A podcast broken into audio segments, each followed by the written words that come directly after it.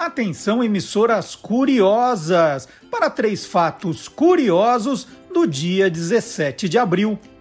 Em 1961, um grupo de refugiados cubanos desembarcou na Baía dos Porcos, em Cuba, para tentar derrubar Fidel Castro. O golpe foi um fracasso. Em 1964, a Ford lançou aquele que seria um de seus carros mais famosos, o Mustang. Em 2007, morreu a comediante Nair Belo aos 75 anos. Está entrando no ar o programa que acaba com todas as suas dúvidas. Olá, curiosos! Bom dia, curioso! Bom dia, curiosa! Hoje é 17 de abril de 2021. Está começando o Olá, curiosos! Tudo o que você sempre quis saber sobre tudo. Né? Essa é a ideia. Qualquer assunto é curioso, está no nosso programa. E as manchetes de hoje, os nossos destaques são dois pontos: a vida e as vozes de um dublador. O futebol, olha, olha que inusitado, hein? O futebol na festa de 80 anos do rei Roberto Carlos. E não é o lateral esquerdo, não, é o rei da Jovem Guarda, o cantor e compositor Roberto Carlos. Surpresa hoje, hein? E como a alheira salvou os judeus em Portugal? Aí tem história. E o que é, afinal de contas, esse vocabulário que o Silvio Alexandre usa tanto? Spin-off, prequel, crossover. O que, que é isso, Silvio? Ele vai explicar e a origem da expressão, mais Roberto Carlos, hein? a origem da expressão jovem guarda.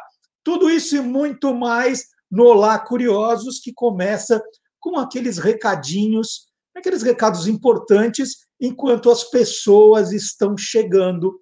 Enquanto a gente aguarda, a gente faz alguns lembretes. Por exemplo, podcast. O podcast já está disponível.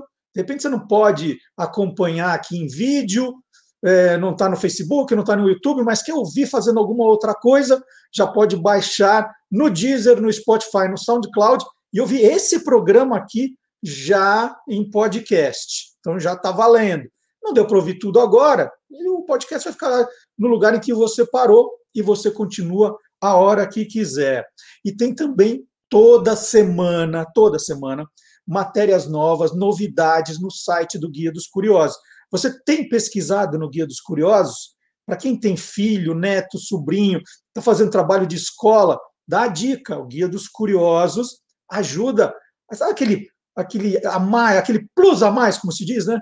Aquele a mais no trabalho, o Guia dos Curiosos entrega. Porque não é só aquelas informações convencionais, sempre traz o lado curioso da notícia. E essa semana, um dos destaques foi essa matéria aqui.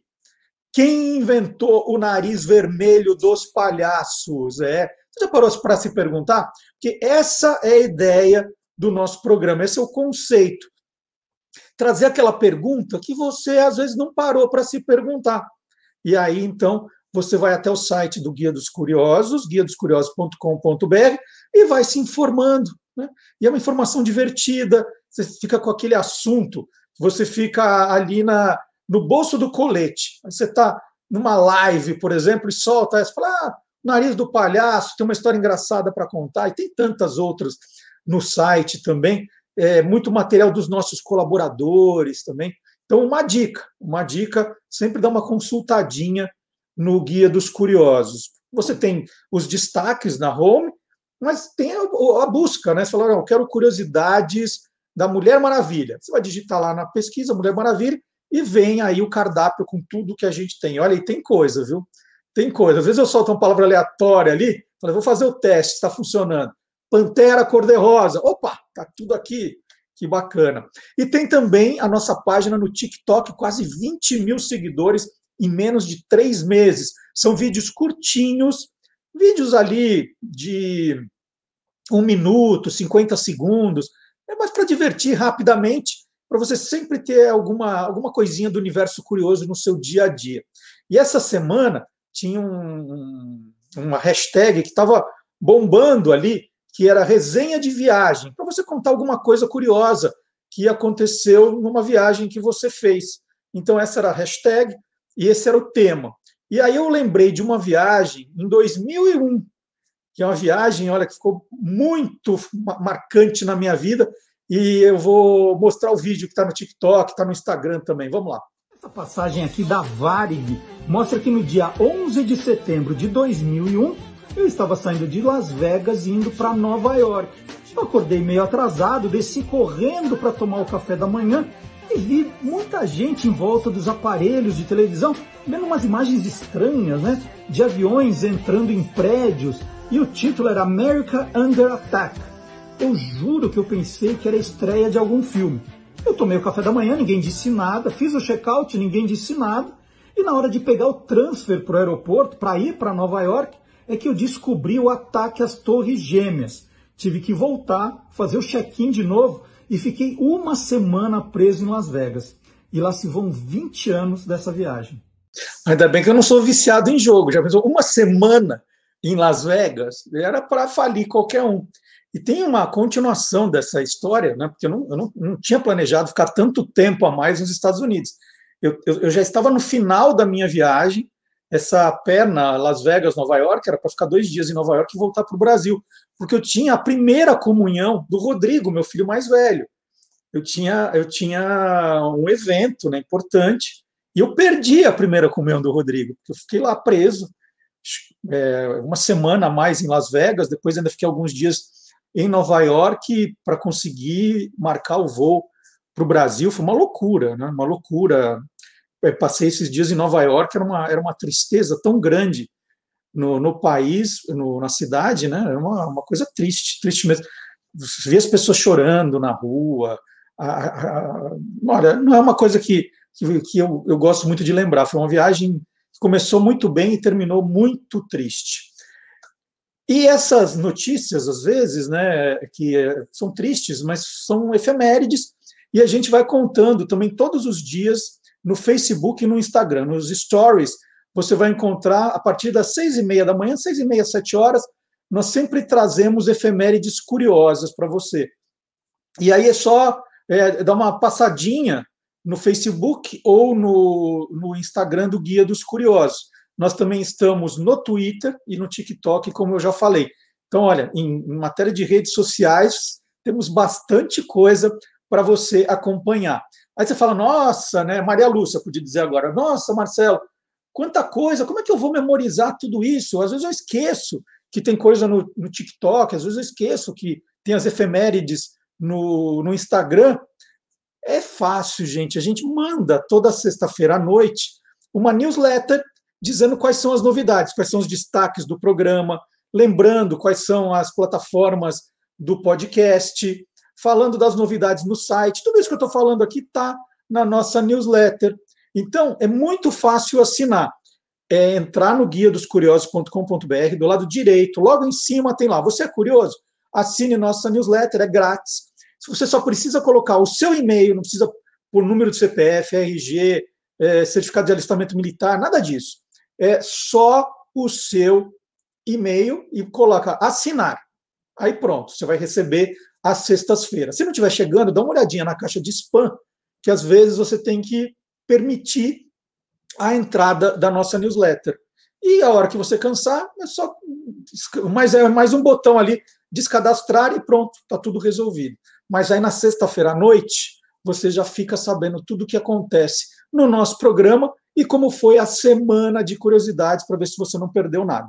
E tem, por último, o nosso e-mail, olá curiosos, arroba guia dos curiosos.com.br, que é um canal de comunicação, mais um para você conversar com a gente também, mandando o seu comentário, mandando a sua sugestão, um vídeo, uma foto engraçada. Fala, não, quero colaborar com um personagem. Isso funciona também. Às vezes demora, porque tem que colocar na pauta do programa, a gente já tem uma lista de entrevistados, mas a gente acaba fazendo, tá bom?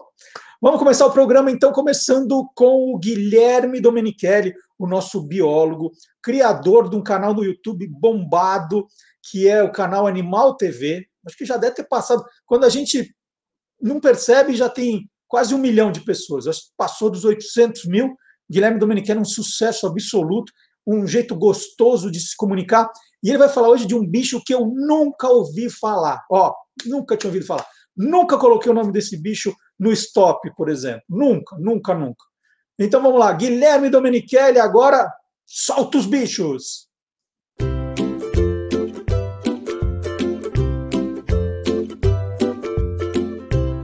Soltando os bichos, com Guilherme Domenichelli. Vamos conhecer o Jupará. O quê? Você nunca ouviu falar desse bicho? Talvez por outros nomes, quincaju ou urso do mel. Não? Tudo bem se você ainda não conhece esse bicho, porque a partir de agora eu vou contar tudo sobre esse curioso animal. Realmente é uma espécie bem diferente. Vive desde o sul do México, América Central e países da América do Sul, principalmente o Brasil, nas florestas tropicais dos biomas da Mata Atlântica e Amazônia. Além do nome Jupará, que tem origem da língua tupi, no Brasil ele também é chamado de macaco da meia-noite, gogó, gatiara, januí, miru-miru. Em inglês, de kinkaju, night monkey e honey bear. O nome kinkaju vem de uma palavra que significa urso de mel. Isso por causa de sua cor e porque ele adora mel e néctar das flores. Mede entre 45 a 75 centímetros de comprimento e pesa entre 1,5 kg a 4,5 kg.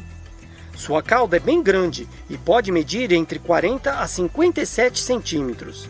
Em geral, os machos são maiores que as fêmeas. Sua cauda é comprida e preênsil. Ele consegue segurar nos galhos somente com ela. A cauda serve para se equilibrar, para se segurar nos galhos enquanto se estende para buscar alimento. Outra coisa bem diferente no Jupará é sua língua, que é fina e longa, podendo chegar a 13 centímetros de comprimento. Ele usa a língua para lamber o néctar das flores. Por isso é considerado um animal polinizador. Quando ele está lambendo o néctar, muitos pólens das flores ficam grudados nos pelos do seu focinho e nos bigodes. Ao procurar outras flores, ele acaba levando esses pólens, ajudando assim na reprodução das plantas. Em alguns países, os juparás podem ser adquiridos como animais de estimação. A herdeira da rede de hotéis Hilton, Paris Hilton, tem um jupará como bicho pet, né, como bicho de estimação, e exibe o animal em diversos eventos por aí.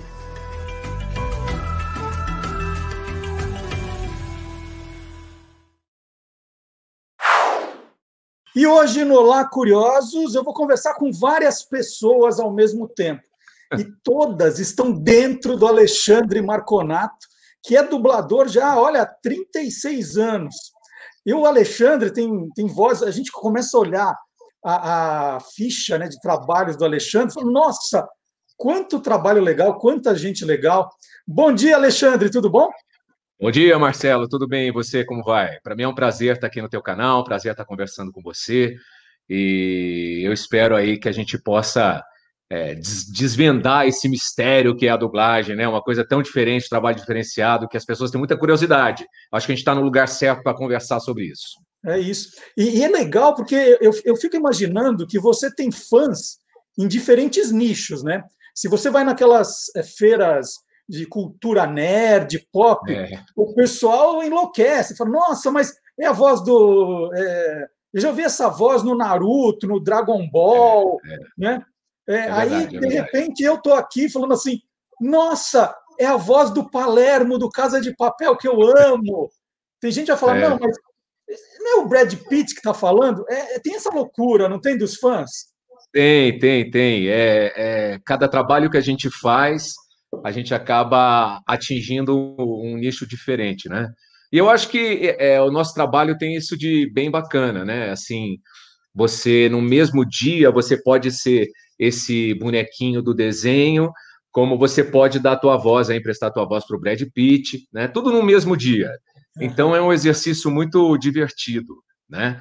E, e cada e como você falou, cada trabalho acaba atingindo aí pessoas diferentes, né? Tem até hoje tem gente que que lembra, por exemplo, de Betty a Feia, né? Que foi um sucesso, né? Que, que uma novela colombiana que fez muito sucesso. E aí as pessoas mandam no, no Instagram, no Facebook, né? Ah, seu Armando, eterno seu Armando. Então, é bem bacana, é bem legal. E você imaginar que você que a tua voz está tá solta aí pelo Brasil, né, cara? Isso aí é muito doido também, né? Assim, você recebe mensagem do Brasil inteiro, né? Gente lá do Acre, gente lá do Rio Grande do Sul. Então é, é muito muito bacana isso, ver seu trabalho atingindo aí é, as várias as, as, várias localidades do nosso país, que é esse continente imenso aí. Bom, eu, eu nem ia começar por esse ponto, mas já que você falou do Bete a Feia, né, uhum. é, quando a gente fala de dublagem dessas novelas latinas, né? Fala muito das, das mexicanas, mas vamos, vamos falar das latinas. Sim. Brincam, né? Que ah, a dublagem é uma coisa meio caricata. Você acha que é injusto isso, Alexandre? Então, teve uma época que foi. Na verdade, foi mesmo, né? É, tem até o Jefferson Schroeder que faz uma, uma paródia desse tipo de dublagem. Você já teve a oportunidade de ver? Ele, ele gravou um vídeo que viralizou com o Fábio Porchat, né? Uhum. E, cara, é incrível aquilo. Eu dei muita risada, repostei na minha rede, porque é muito legal, né? Porque foi essa época, teve essa época mais antiga, né? É, em que não só porque a dublagem, Marcelo, ela, ela acompanha, ela, ela, ela acompanha os costumes, os maneirismos da época, né? Então, se você for acompanhar é, os trabalhos artísticos como um todo lá atrás, era tudo mais dramático mesmo. Né? As interpretações elas eram mais carregadas, elas eram mais melodramáticas, né? E isso refletia na dublagem também, né? Hoje não mais. Hoje a gente faz uma dublagem mais naturalista são as interpretações hoje, né? São mais naturalistas, você faz aquela coisa mais solta, né? Sem estar muito preocupado com S's, com R's, com pronomes oblíquos, com mesóclises, né? Essas coisas não existem mais hoje em dia. Então você faz a coisa mais solta, né? Então, nessa época realmente era e usavam umas, umas, frases que não tem nada a ver, né? Quem diabos está me procurando? Quem diabos, né? Porque what the hell, né? Enfim, e a pessoa traduz e o outro vai lá e fala, que para a gente não tem menor sentido, né? Então essas coisas caíram em desuso. Hoje a gente faz uma coisa mais solta, mais, mais, é, mais fluida, né? É, antes tinha também aquele cuidado para não falar palavrão demais, para o filme não pois ficar é, com uma cultura é. mais alta. Então vinham os filhos da mãe, né? Seu Isso. filho da mãe. E você sabe que hoje acontece o contrário, né? Tem, tem distribuidor que exige que você fale o palavrão. A gente aqui, por exemplo, na minha casa, a gente não tem muito hábito, né? A gente não tem hábito de falar palavrão, né? Não por nada, não, não temos hábito, né? A gente não fala. E, e aí é engraçado que tem, tem é, distribuidor que exige, quando, quando o cara está falando em inglês, naquele momento você tem que falar o palavrão. Só que o palavrão para o americano não tem o mesmo peso que tem para gente, né? Uhum. Eles falam fuck como quem fala droga, como fala porcaria, ai meu dedo, né? Então, e, então às vezes, para a gente não tem muito sentido também falar o palavrão. Né? O nosso palavrão ele, ele é mais direcionado né, para uma questão mais, mais pontual. Né? E, e, e, é engraçado você ver essas mudanças, porque é, antigamente você tinha que trocar esse, esse, tipo de palavra, é o que você falou. Então vinha o filho da. Né, e aí você colocava um filho da mãe, você colocava, né? Pois é, e hoje não mais, você não tem mais essa preocupação, a não ser quando o produto vai para a TV aberta, né? Uhum. É, esses, esses, distribuidores que eu estou te dizendo é o pessoal do cabo, né? Do, do streaming. Agora, quando vai para a TV aberta, agora essa semana eu tive fazendo um trabalho para a TV aberta e aí a gente foi trocando tudo, né? Foi trocando tudo, foi suavizando tudo. Então era droga, porcaria, é, né? Não dava para falar nada além disso, porque para tá, passar na TV aberta a gente dá sempre uma amenizada. Bom, eu, eu falei aqui que eu, eu, eu me encantei quando soube que você fez o Palermo, que eu acho que é um pois é. tremendo é. personagem na Casa de Papel. Ele é bem né? louco, né? Pois é. Foi um presente de um amigo, do Marco Aurélio Campos, que dirige a série, né? Na verdade, essa série começou em Campinas, né? Começou sendo feita em Campinas.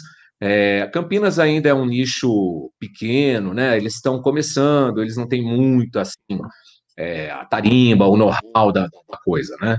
E aí a Netflix resolveu padronizar o trabalho deles e acabou é, chancelando três estúdios aqui em São Paulo, dois no Rio, para fazer o trabalho todo do canal. E aí Campinas perdeu essa série, essa série veio para São Paulo, né?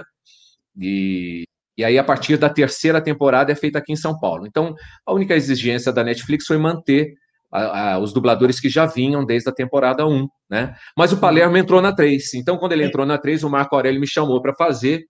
E, e, eu nem conhecia a série, isso que é mais engraçado, assim, né?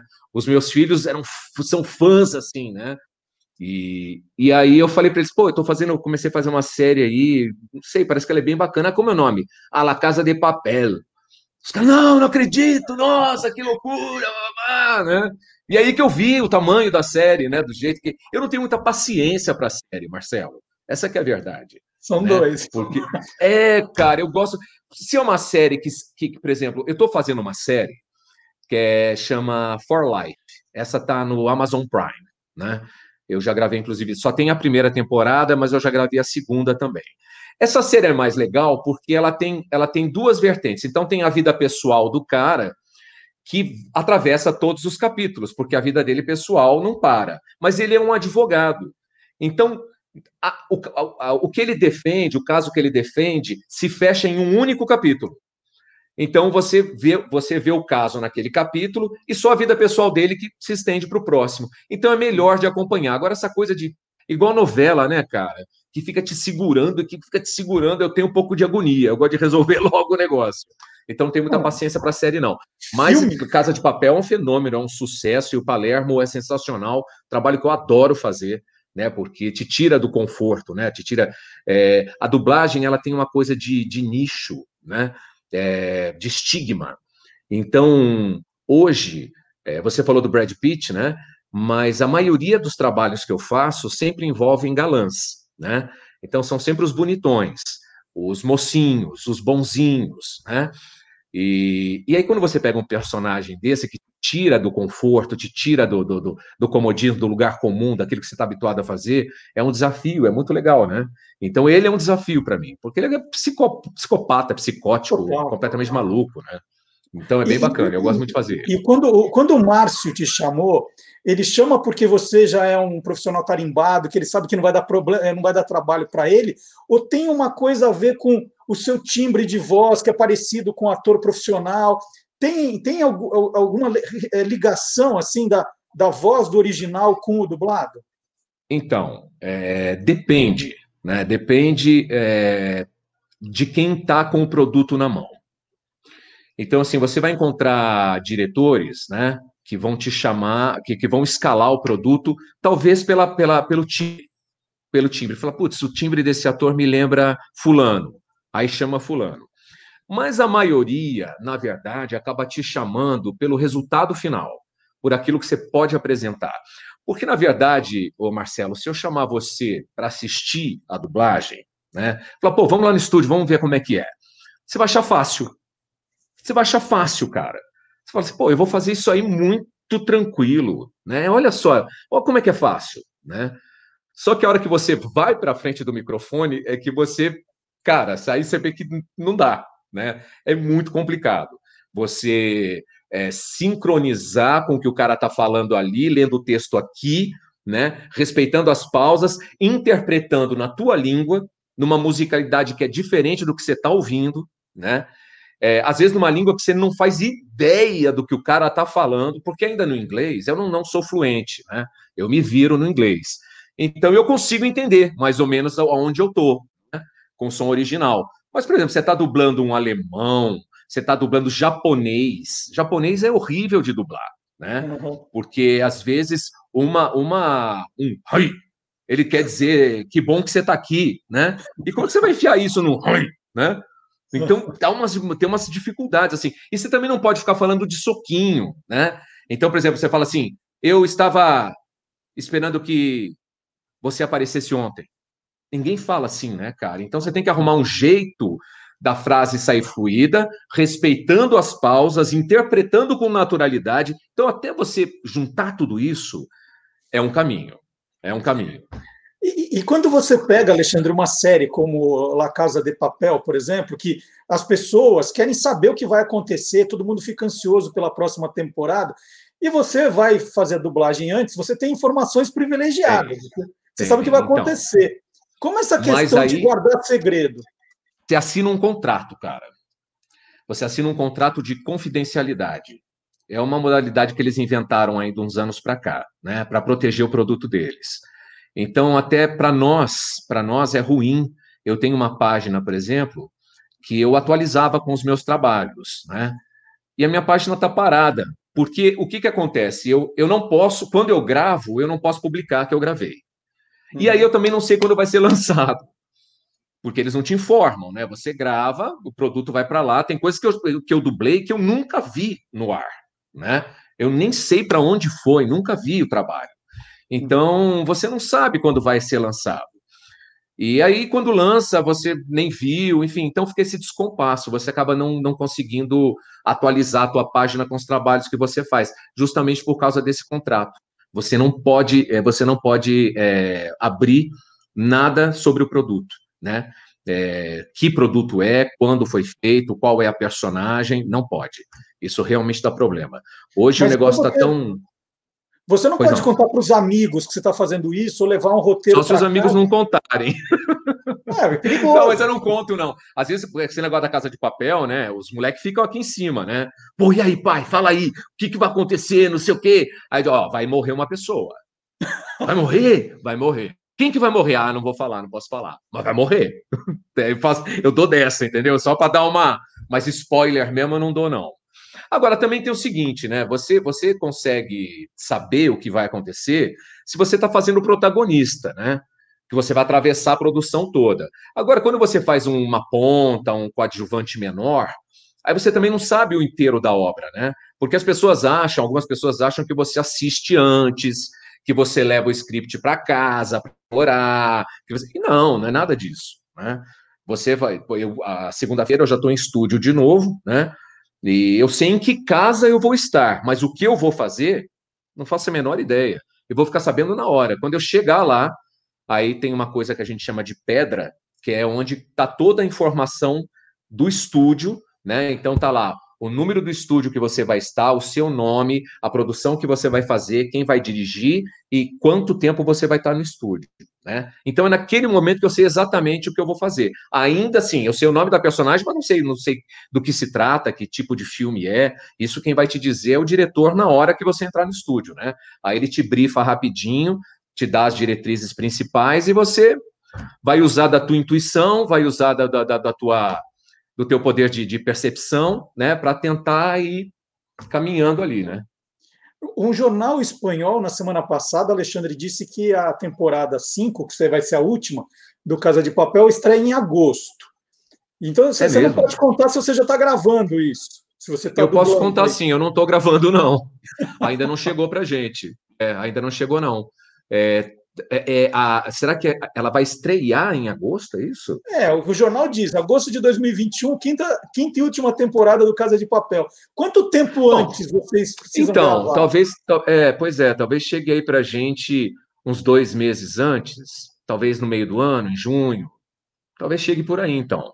Né? Eu não sabia, eu não, não, não vi, mas deve ser isso, deve ser uns dois meses antes, deve chegar para a gente aqui para a gente poder. E aí não precisa fazer. reservar o teu, porque assim, você agora é um personagem importante, é uma série importante. Uhum. Não tem essa uhum. questão de ah, já, já tem que reservar a sua agenda. Não, não, não, não, não, não, não, não, não, não. Agenda, a minha agenda é uma agenda é, é, com sete dias no máximo, né? Então, assim, é, a minha próxima semana já está tranquila, está fechada, está tudo acertado, os trabalhos estão acertados, né? A partir de segunda-feira. E uma uhum. semana é uma janela boa para você poder acertar os trabalhos, né? Então é isso, não tem segredo não. E, e para pegar muito trabalho, Alexandre, você tem que ter uma, uma voz versátil, você tem que fazer diferentes tipos de personagem. Ou, como é que funciona essa questão de. Você falou, então, tem hora que tem que fazer um bonequinho, tem hora que tem que fazer um vilão. É isso, é. é. na verdade, é... eu acho que é uma somatória de coisas, né? Assim, é o seu trabalho final ele, ele é o que vale. Né? O, quando, quando a gente. Eu já, já dei algumas aulas de, de dublagem, né? de, algum, em cursos de dublagem, né? E aí o que eu sempre digo é o seguinte: é para investir sempre na interpretação. Né? a interpretação é que vai fazer toda a diferença do teu trabalho. Então, assim, é, tem pessoas que ficam preocupadas com essa coisa da, da, da, do sincronismo, né? Ai, mas eu não vou conseguir. Isso você acaba automatizando. Ele é automático. Você é como dirigir um carro, né? Então, assim, na primeira passada, a primeira passada da cena, você está olhando ali, você está com som aqui, você já sabe exatamente o que entra e o que não entra. Aonde está curto, aonde você tem que colocar uma palavra a mais, aonde você tem que cortar porque está muito, está passando demais, né? Isso é automatizado. Você consegue acertar todas as falas numa primeira passada. Então já está tudo embocado numa primeira passada, né? Agora, o que, o que vai fazer diferença no seu trabalho é a interpretação, né? Não adianta. É claro, é, já tem o ditado que diz que time is money, né? Então, assim, uhum. o, o, estúdio ele roda por hora, o técnico recebe por hora, o diretor recebe por hora, né? Então, se você produz mais, é, talvez para alguns estúdios seja mais interessante, né? Porque, infelizmente, Marcelo, assim, é, nem todos, nem todos os, os distribuidores prezam e pautam pela qualidade, né? Então, assim, você vê que tem, tem alguns, alguns distribuidores que têm pressa mesmo. Tem pressa, tem, não tem interesse, né? É um produto, eles talvez imaginem que seja um produto menor, né? Então, é, aí eles não exigem muita qualidade, né? De nada. Nem de som, nem de, nem de nem qualidade artística, né? Mas, em tese, é, geralmente é isso que pesa, né? A interpretação. Então, assim, como eu já estou há muito tempo, né? É, eu tenho uma facilidade um pouco maior, né, para resolver as coisas ali do que um cara que está menos tempo, né?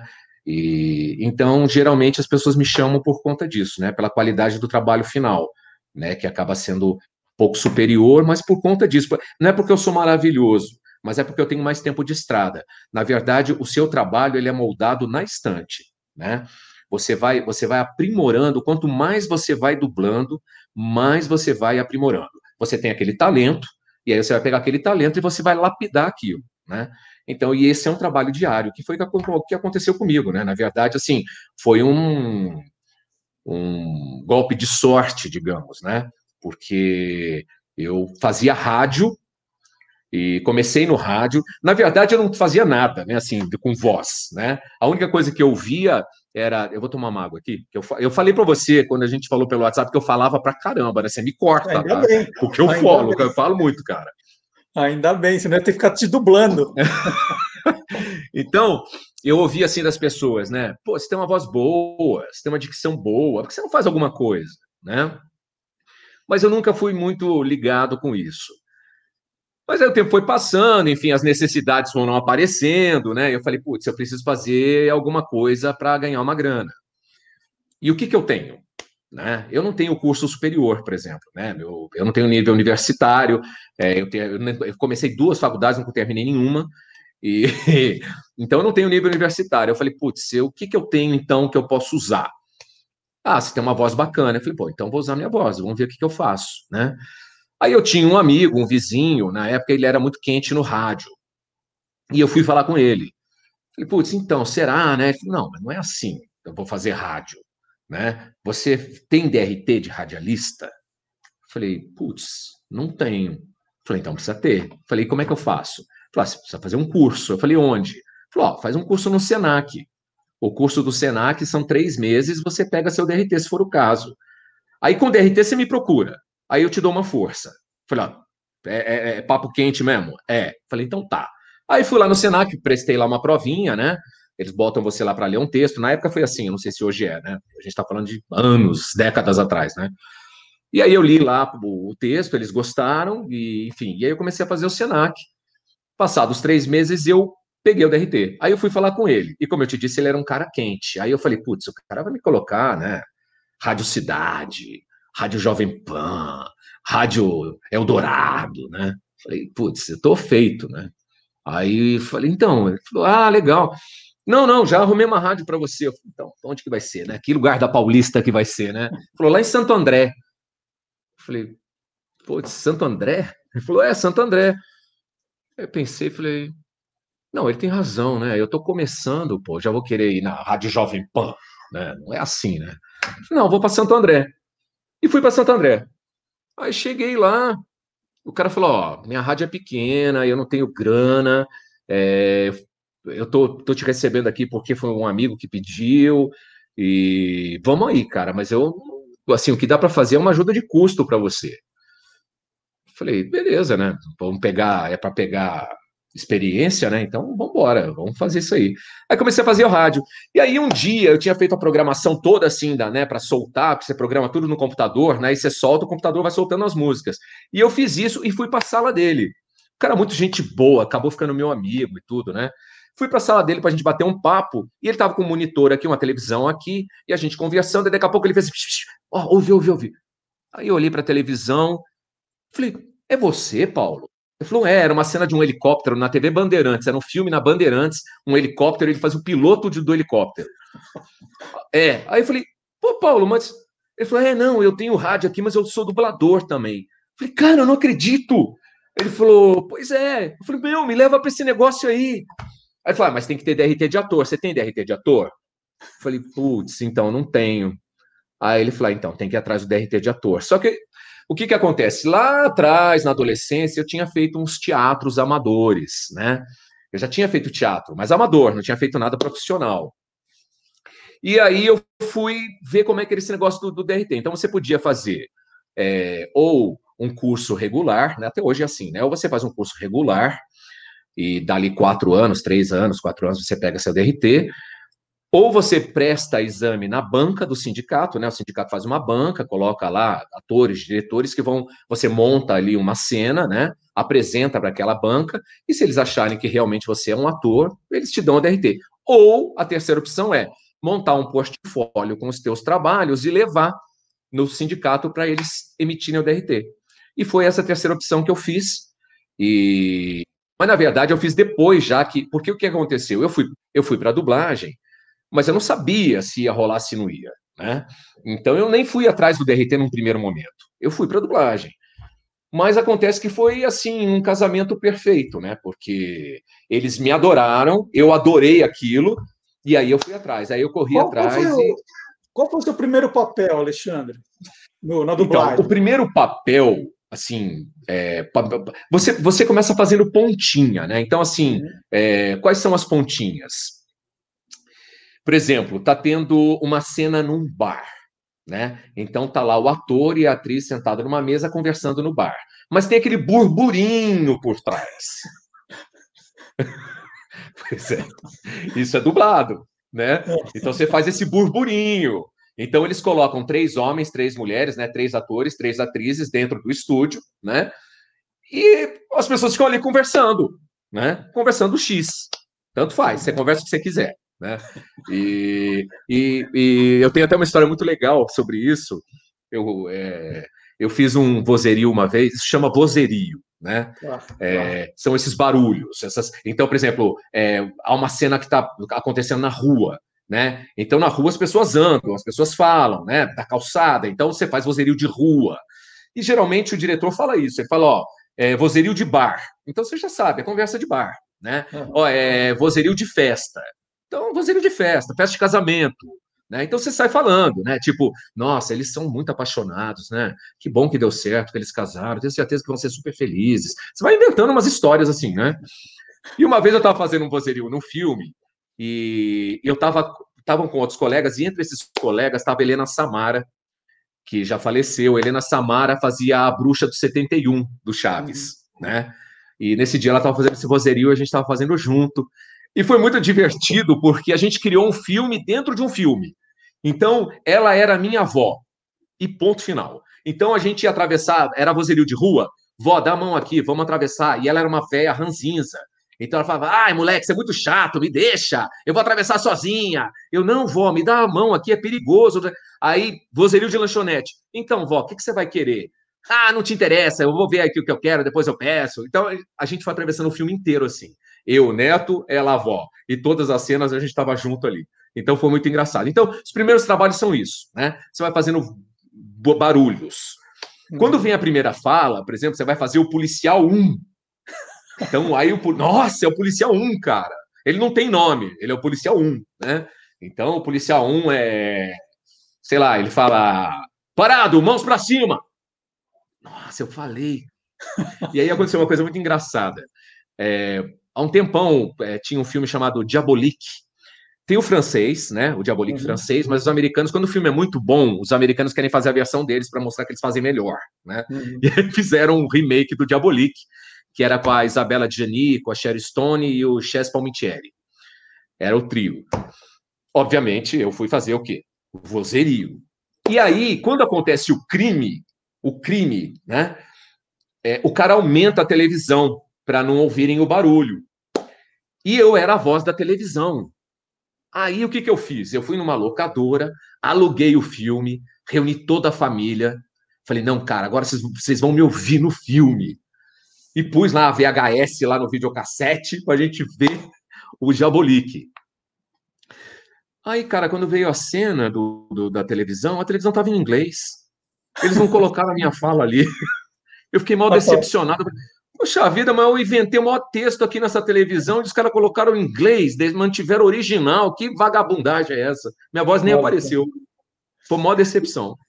E Alexandre, como assim, você... começa assim. E como você tem essa voz que você falou que é muito usada para os galãs, você nunca foi chamada para fazer voz caricata. Isso não faz parte faço, do Faço, faço, faço. Então, quando, porque assim, na verdade, você. É, quanto for maior o teu espectro, né? Mais você vai abranger, né? Mais trabalho você vai abarcar, que é o que você falou. Então, e eu tento fazer isso, né? Então, o Palermo, por exemplo, ele não é um galã. Então, a minha voz é essa. É essa que eu estou falando para você, né? Senhoras e senhores, eu tenho duas notícias, uma boa e uma ruim. A boa é que o Banco da Espanha está sendo assaltado. Não, a ruim é que o Banco da Espanha está sendo assaltado. A boa é que quem está assaltando é a gente, né? Então essa é a minha voz, não tem segredo. Agora, se você vai fazer um galã, aí o que, que você faz? Você tira um pouquinho desse agudo, aí você já traz mais aqui para baixo. Aí você já fala mais, né? Uma voz mais colocada, mais com o grave mais presente. E aí você já muda a inflexão, né? Mas vem cá, minha nega. É diferente. É. Agora, você, eu também você faz aquela é, coisa que eu já fiz também, tipo aqueles caras mais mais é, mais agitados, mais atrapalhados, aí você joga bem lá em cima, né? Pô, meu irmão, o que, que você tá pensando? Não, chega aí, não sei o quê, bababá. Aí você já faz uma coisa mais no agudo. Você pode fazer um bichinho, né? Tipo. Você, e você faz, né? Mas é, você fica. É o que eu te falei, você acaba indo para um nicho. E o meu nicho é esse, é fazer os bonitão. Né? Então, e o Lazy Town, hein, Alexandre? Lazy Town, então. Lazy Town foi muito legal. Lazy Town foi, foi produto finlandês, né, para as crianças. E qual foi a parte bacana disso? Quem escolheu a mim foi o próprio Magno Chevy. O, o próprio. Porque ele é, ele é o ator e ele é o produtor, né? Então as vozes foram mandadas lá para a Finlândia e ele ouviu voz por voz e ele me escolheu para dublá-lo, né? Então para mim foi um motivo muito muito de orgulho, né? De, de, de enfim, fiquei todo. Falei, pô, o cara me escolheu, né, para ser a voz dele no Brasil, foi bem bacana. É um produto é, para criança, né? E hoje já estão todos, sei lá, já estão mais do que adolescentes, é. né? Isso aí deve ter uns 20 anos já, né? Não sei, tem bastante Olha, tempo. Tem, tem uns 15 anos. Eu, eu tenho é? um filho então. adolescente que via de pequenininho, então tem uns pois 15 é, anos. Então. Agora, você consegue de memória, lembrar a voz dos personagens, depois de muito tempo que você fez, você tem que ouvir para lembrar a entonação, o jeito. É, é, sabe que, então, pois é, eu acho que não, eu não sei, eu acho que eu teria que ouvir mesmo, né? Se bem que eu acho, Marcelo, que não muda muito, sabe? Assim, não, eu acho que é mais o que eu falo mesmo, do jeito que eu uhum. falo, né? É muito engraçado porque às vezes você vê amigos é, que dizem que, que assistem determinada cena, falam, pô, tô vendo você falar, né? Uhum. Porque se, se, é um filme, se é um filme do cotidiano, um filme do dia a dia, né? É isso. É só eu, né? Porque eu acho que esse é o grande segredo da dublagem, sabe, Marcelo? Agora eu vou te falar uma coisa muito louca. É, é louco. Eu entro no estúdio, eu coloco o fone, eu olho para o cara, e aí aquele cara sou eu. Sou eu. E não adianta você falar que não é, porque sou eu, cara. Sou eu. Então, o que, que acaba acontecendo muitas vezes? É... Eu já chorei, várias vezes já chorei quando ele chorou lá, sabe? Porque é uma, é uma, é uma, uma porque assim, a, quando você faz um trabalho de ator, é, de teatro, por exemplo, o teatro ele tem, ele tem, ele, ele te dá é, uma condição, um conforto, um, um, uma, como que eu posso dizer? É condição mesmo de, de, de, de, de se apropriar da, da personagem de uma forma mais é, tranquila, de uma forma mais mais é, compassada, né? Porque você faz um trabalho de mesa, você discute ali e você vai se apropriando da tua personagem conforme você vai lendo e vai conversando com o diretor e vai conversando com o autor, né? A dublagem não, amigão. A dublagem é um salto de para, sem paraquedas, né? Você se joga e acabou. Então, você é, tem que trazer tudo muito aqui também, né? Tudo muito aflorado, suas emoções é, tem que estar sempre à flor da pele, porque você nunca sabe, né? Você, é, de repente você está gritando, de repente você está chorando, de repente você está rindo, de repente. E, e, isso tem que ser com verdade, né? Você não pode. Não tem essa coisa. É, se o cara tá com a veia dele saltando aqui do pescoço, a tua tem que saltar também. Né? Uhum. Apesar do som estourar, então você se afasta um pouco mais do microfone, o cara lá, o operador de áudio, vai segurar na mesa um pouco mais o som, mas você tem que gritar, cara. Não tem essa coisa, o cara tá socorro, né? Você não pode falar, socorro, socorro, alguém me ajude, socorro. É. Então, é desesperador e é, é isso, e, e, é essa a verdade que você tem que passar, né? Então, na dublagem é isso, é, é esse, esse salto no escuro, né? Uhum. Eu fiz uma série chamada Perception, que a Globo passou aí. Ela matou a série, na verdade. Né? A série era extremamente interessante, eu adorava fazer. É um trabalho que eu trago com maior carinho, porque me identifiquei demais com aquilo. Aquilo me deixou maluco. A série me deixou doidão, porque é um, um neuro um neuropsiquiatra esquizofrênico. Pois é, e, e, cara, foi muito louco fazer aquilo, porque ele falava umas coisas que dava uns nós na minha cabeça e, e eu ficava. Bom, moral da história, acabou aquilo, aquela série, eu não conseguia me desvencilhar daquele cara, eu só chorava porque eu não queria largar o cara, eu gostava de fazer aquilo, porque foi uma, uma coisa. E se você assistir, dá gosto de ver, sabe? Eu geralmente sou muito crítico com o meu trabalho. Eu assisto e dificilmente eu gosto. Eu, eu começo, putz, por que, que eu falei assim? Eu podia ter falado assado. Por que, que eu fiz desse jeito? Eu podia ter feito do outro jeito né? Eu sou muito crítico, assim, eu sempre sou muito inquieto, sou muito. E, mas esse trabalho é um trabalho que eu gosto de assistir. E ele passava, a Globo passava assim, tipo, e meia da manhã, duas horas da manhã. Uhum. Na primeira temporada, eles ainda fizeram o favor de pegar dois capítulos e fundirem num só. E como era uma série muito falada, é... ficava meio sem sentido, sabe? A pessoa que editava deixava a série sem sentido.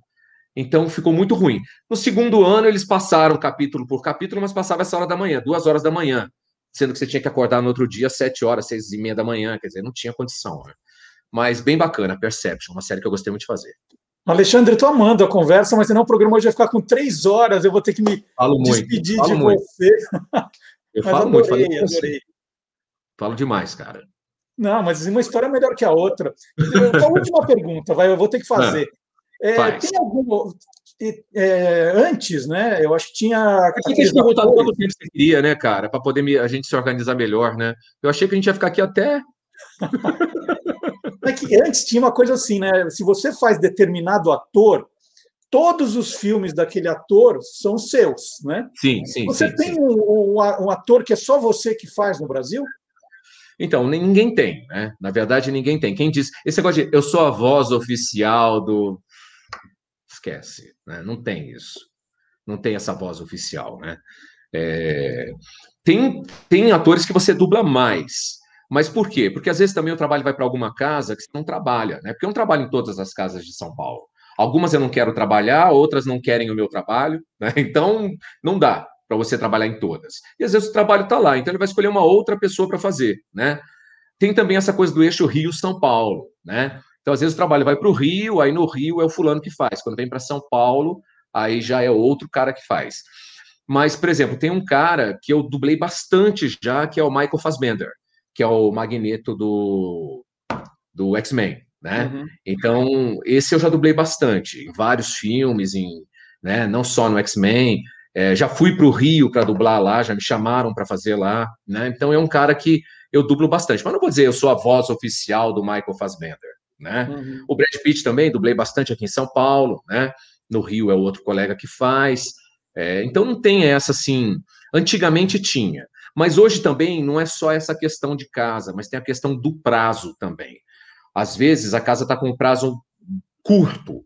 O, o, distribuidor quer lançar o filme logo, quer lançar o produto logo, não dá para esperar muito. Ele tem pressa, ele tem urgência. E você não tem agenda, né? Então o cara fala assim, pô, hoje é sexta-feira, né? A gente tá, tá gravando sexta-feira. Então, pode falar isso? Ou depois pode. você vai editar? Não sei. Pode falar? Então tá. Uhum. A gente está gravando sexta-feira. E aí o cara te liga agora, por exemplo, manda aí um WhatsApp dizendo para você, como é que você está segunda tarde? Tô, né, cara? Não dá, não tem, tem horário. Fala, putz, então, mas é que eu tenho urgência, eu tenho que fazer esse filme na segunda e na terça e mixar ele na quarta, né? Então aí você não consegue fazer, por uma questão de agenda também. Então são vários fatores, né?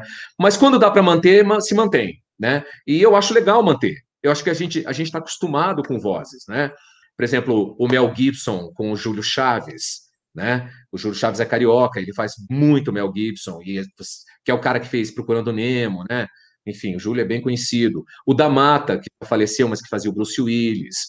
Né? Então, essas vozes, cara, eu acho que é muito legal manter, porque a gente está acostumado mesmo. Né? E eu acho bacana. Alexandre, super obrigado pela conversa. Adorei. Marcelão, eu que agradeço. Desculpa aí se eu me estendi demais, tá? Fica e... tranquilo. Quando você receber, quando você receber o Casa de Papel 5, me liga para me contar, hein? Mas você não pode contar para ninguém, hein? Ó, são Bico, boca de siri. Muito Valeu, obrigado, brother. Alexandre. E agora? Parabéns pelo seu trabalho. Quando é que vai sair o novo Guia dos Curiosos? Fala aí. Era para ter saído em maio do ano passado, né? Mas com a ah. pandemia perdeu a graça. Vamos ver se sai agora em maio desse ano. Tem edição Beleza, me chama, hein? Me chama para eu ir lá no lançamento pegar um autógrafo contigo. Eu tenho teus ah, livros, mas nenhum autografado. Eu vou pegar um Maravilha. autografado com você. Beleza? Tá combinado. Muito obrigado. Marcelão, obrigado, e agora, viu? Foi um prazer. E agora, Alexandre, aqui no Olá Curiosos, nós vamos chamar o Silvio Alexandre, que fala desse universo fantástico aqui no programa. Vamos lá, Silvio Alexandre, brigadão. Valeu.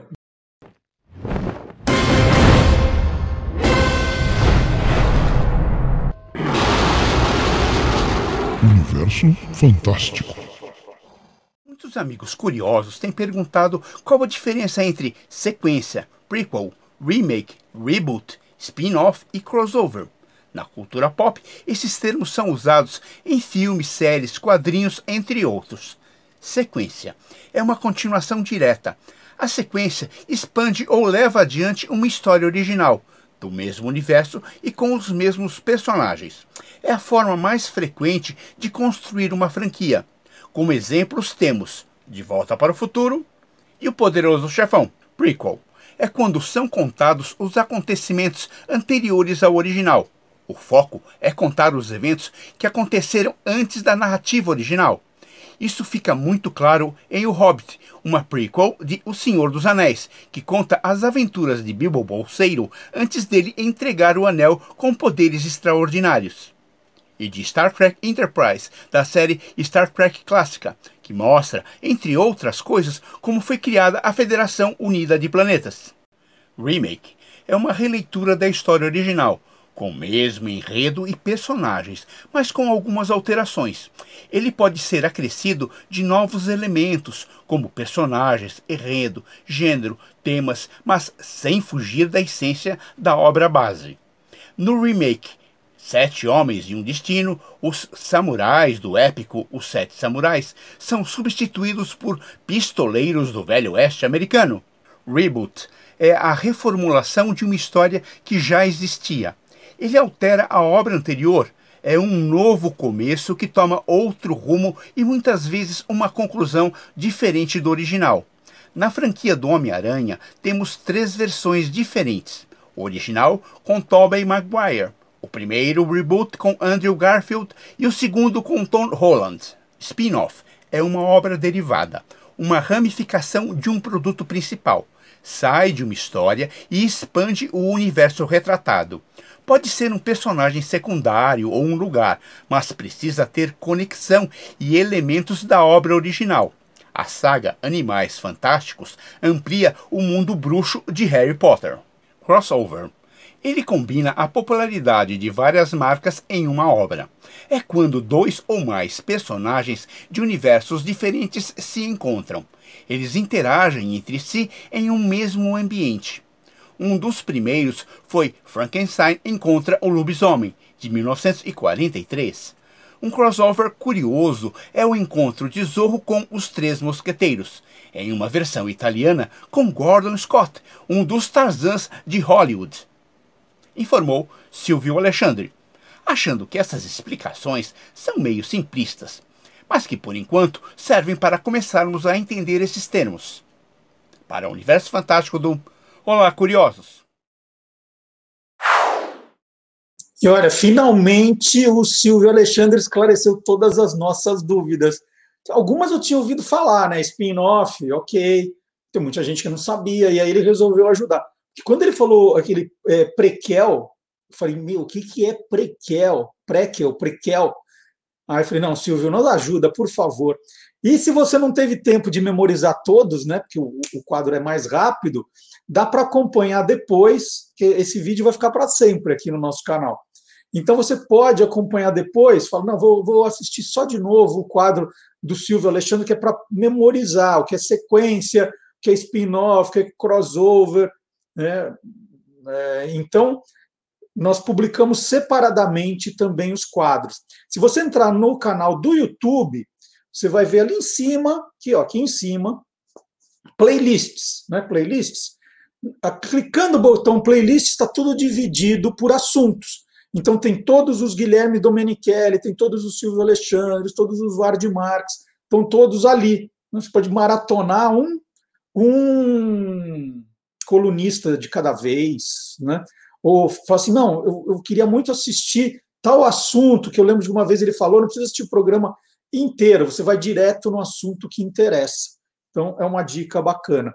E agora o nosso caçador de fake news, o Gilmar Lopes, tem uma história que podia ser aí tem história com o Gilmar Lopes. Vamos lá, mas não é. É o verdadeiro ou farsa?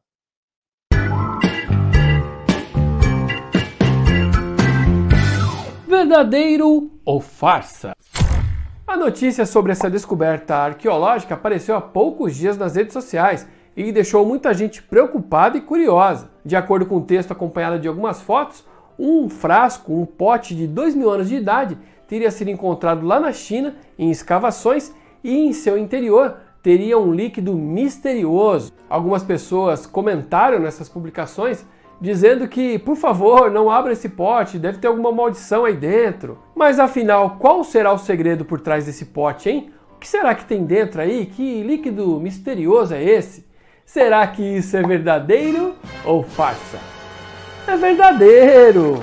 Bom, a notícia de que chineses teriam encontrado um frasco bem antigo, de mais de 2 mil anos de idade, com um líquido misterioso dentro, é verdadeiro, mas não tem nada de amaldiçoado nisso, e inclusive esse líquido encontrado não é tão misterioso assim. Em maio de 2020, arqueólogos chineses encontraram em escavações esse pote aí em forma de cisne, com um líquido dentro. Depois de ser levado esse líquido para estudo e para exames, foi descoberto que se trata de um licor, de um tipo de vinho medicinal e que ele só não evaporou por causa do frasco aí, ó, que tem uma forma de cisne. O pescoço longo e curvado para baixo impediu que esse líquido evaporasse em todos esses séculos. Juntamente com esse pote foram desenterrados uma bacia e um capacete de bronze e também uma espada de ferro e jade. Então, amiguinhos curiosos, essa história dizendo que arqueólogos chineses teriam encontrado um pote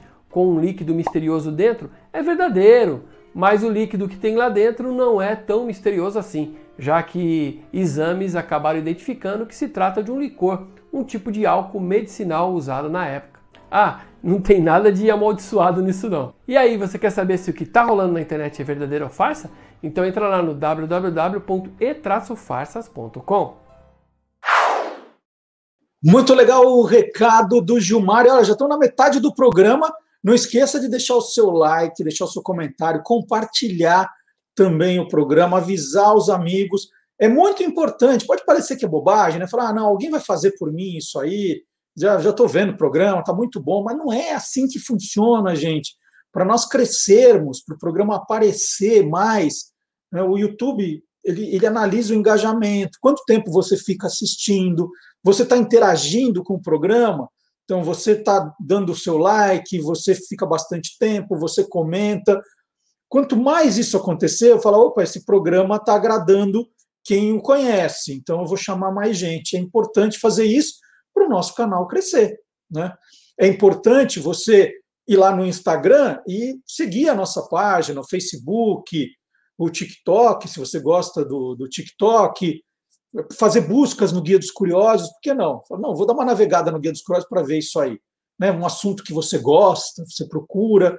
Aí falou, opa, está faltando uma curiosidade aqui, vou sugerir. Isso é importante. Esse relacionamento, porque hoje as redes sociais funcionam desse jeito. Se você, ah, estou assistindo ali, tá, hoje eu vejo, hoje eu não vejo, aí o canal vai sumindo, não aparece para ninguém e a gente some. Então é importante o seu like, o seu comentário, o seu engajamento. E agora é hora de provar que o mundo inteiro é curioso.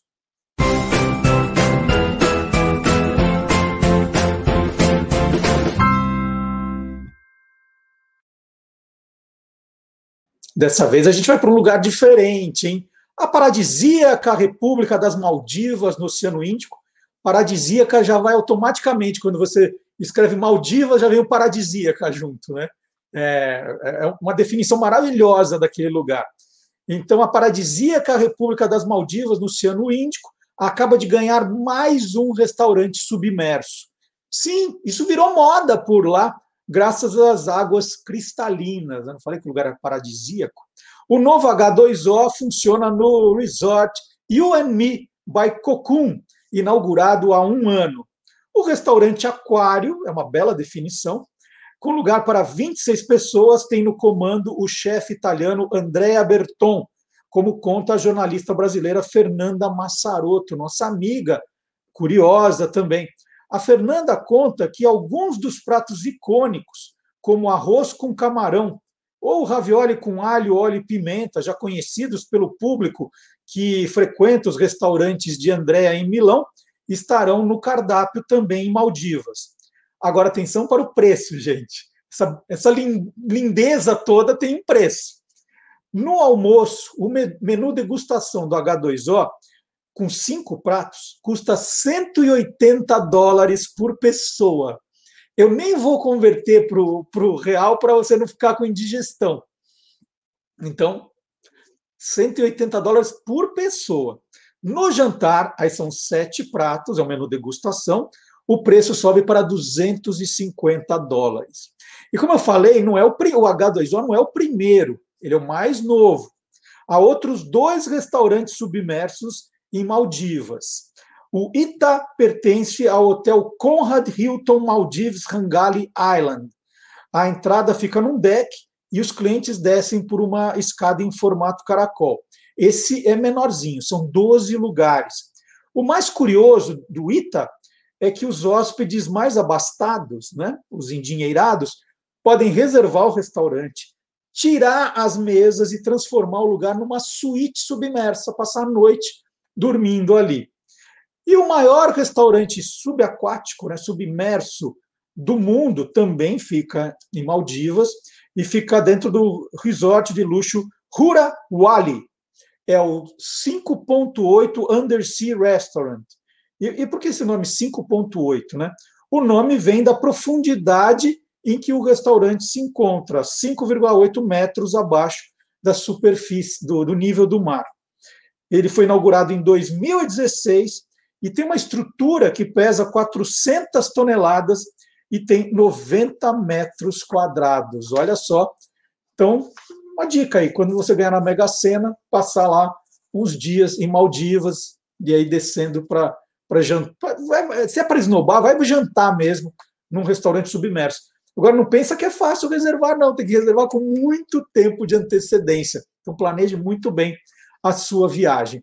E já que a gente está falando de comida aqui, Esse é um assunto também do professor Vard Marques no Aí Tem História de hoje.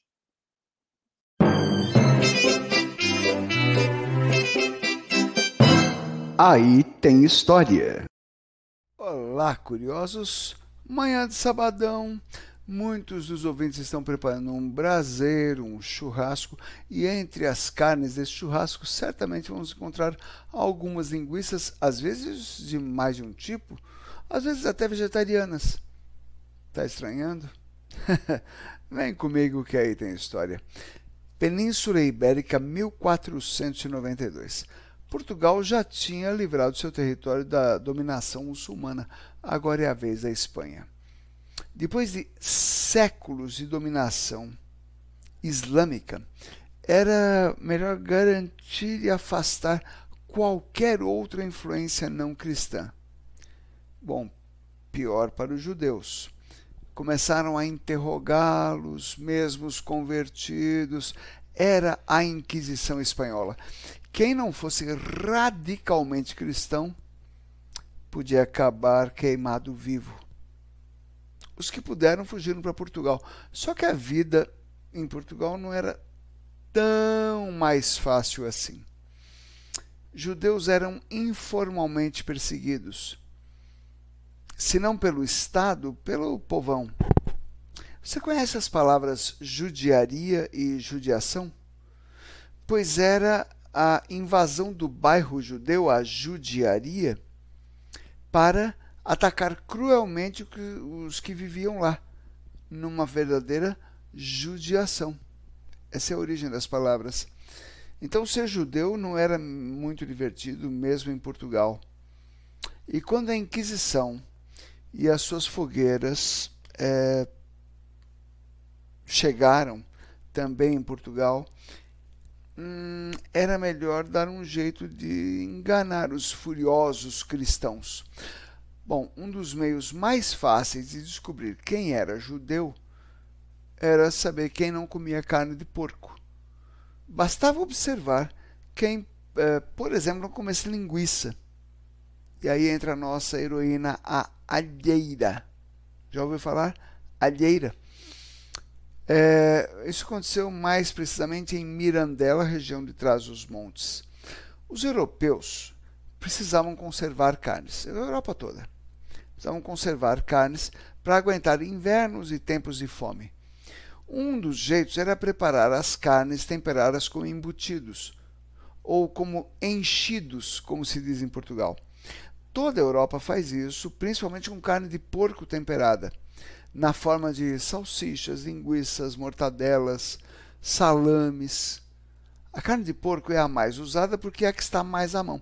Os bovinos e a caça são para os nobres. As aves estão dentro de casa, mesmo no inverno. Então, é, porco é o ideal. Atenção agora. Aí é que vem o pulo do gato. Ninguém, atenção, ninguém vai examinar o interior de uma linguiça para saber que carne tem ali dentro. Só pode ser carne de porco, certo? Por isso, os judeus começaram a fazer enchidos, linguiças, com um combinado de carne de frango, pão, coloral para dar uma cor, temperos e etc., e principalmente pimentas e muito alho para dar gosto. Isso dava um excelente sabor, seja essa linguiça fresca ou defumada. Essa é a alheira, alho alheira, que salvou inúmeras vidas e hoje é considerada uma das sete maravilhas da cozinha portuguesa. A princípio em Mirandela, onde ainda ah, é a grande especialidade. Mas depois em todo o país, em todo Portugal, se fazem alheiras, com todos os tipos de carnes deliciosamente. Graças a Deus. Quer entender o que acontece? Saiba que meus cursos de História, História da Arte, Comunicação Interpessoal podem te ajudar. Quer uma orientação para programar a sua vida? Faça uma consulta com tarô e orientação, tanto para empresas quanto para pessoas. Entre em contato e siga minha página no Instagram, vardmarx.com Começa com W termina com X. Vard Marx. É isso. Já deu água na boca aqui também, né? O restaurante submerso, alheira, olha só. E vamos começar as homenagens aos 80 anos do rei Roberto Carlos. Eu tenho uma entrevista daqui a pouquinho com um lado totalmente curioso do rei, que é o lado futebolístico. Roberto Carlos gosta de futebol ou não? É torcedor de algum time? Já escreveu música sobre futebol? Daqui a pouco, né? Assim, sempre o um lado curioso aqui no nosso programa. Mas antes, nós convocamos o professor Dionísio para contar para gente, aí que está a surpresa. O que quer dizer, ele é o Roberto Carlos, é o rei da Jovem Guarda, mas de onde surgiu a expressão Jovem Guarda? É o que a gente vai aprender agora.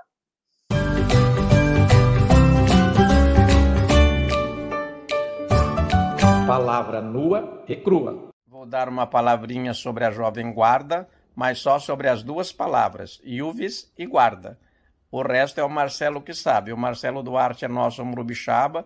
Eu adoro os livros de curiosidades dele, são confiáveis e até pode soar estranho para outros, porque nós jogamos confetes aqui antes do carnaval, que já não houve o ano passado, não houve este ano e não sabemos se haverá o ano que vem, não é? Então, mas eu quero dizer que só vou falar sobre isso. Então, a palavra Iuvis, é, nesses 60 anos da Jovem Guarda, suas figuras referenciais estão chegando aos 80 ou passando pelos 80, claro. Eles começaram esse movimento quando tinham cerca de 20 anos. E tudo passa, não é?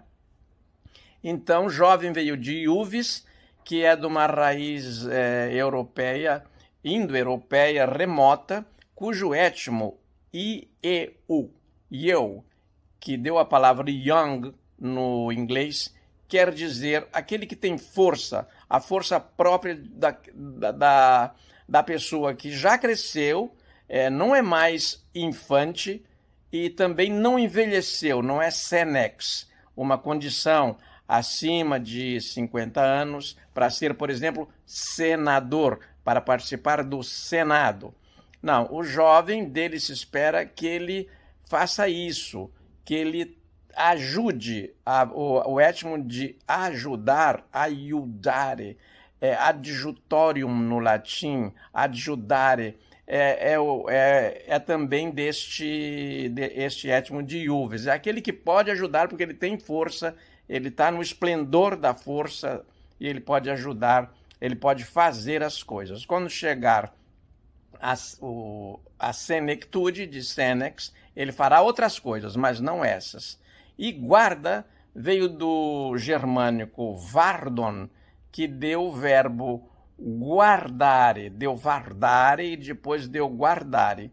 E esse, essa jovem guarda recebeu esse nome porque o, essa designação, porque os publicitários tinham lido uma frase do Lenin que dizia: Olha, não podemos mais confiar na velha guarda. Agora nós temos que confiar na jovem guarda. Então eles tomaram um, uma expressão de sentido de luta, é, inclusive até militar, ideológico, e trouxeram para designar este novo movimento musical que derivava do rock, que tinha sido um grande sucesso eh, nos anos 50, ainda era no Brasil, porque todas as modas chegam no, no Brasil tardiamente, e a lei da moda é aquilo que está na moda está também saindo de moda. Esta é a lei da moda.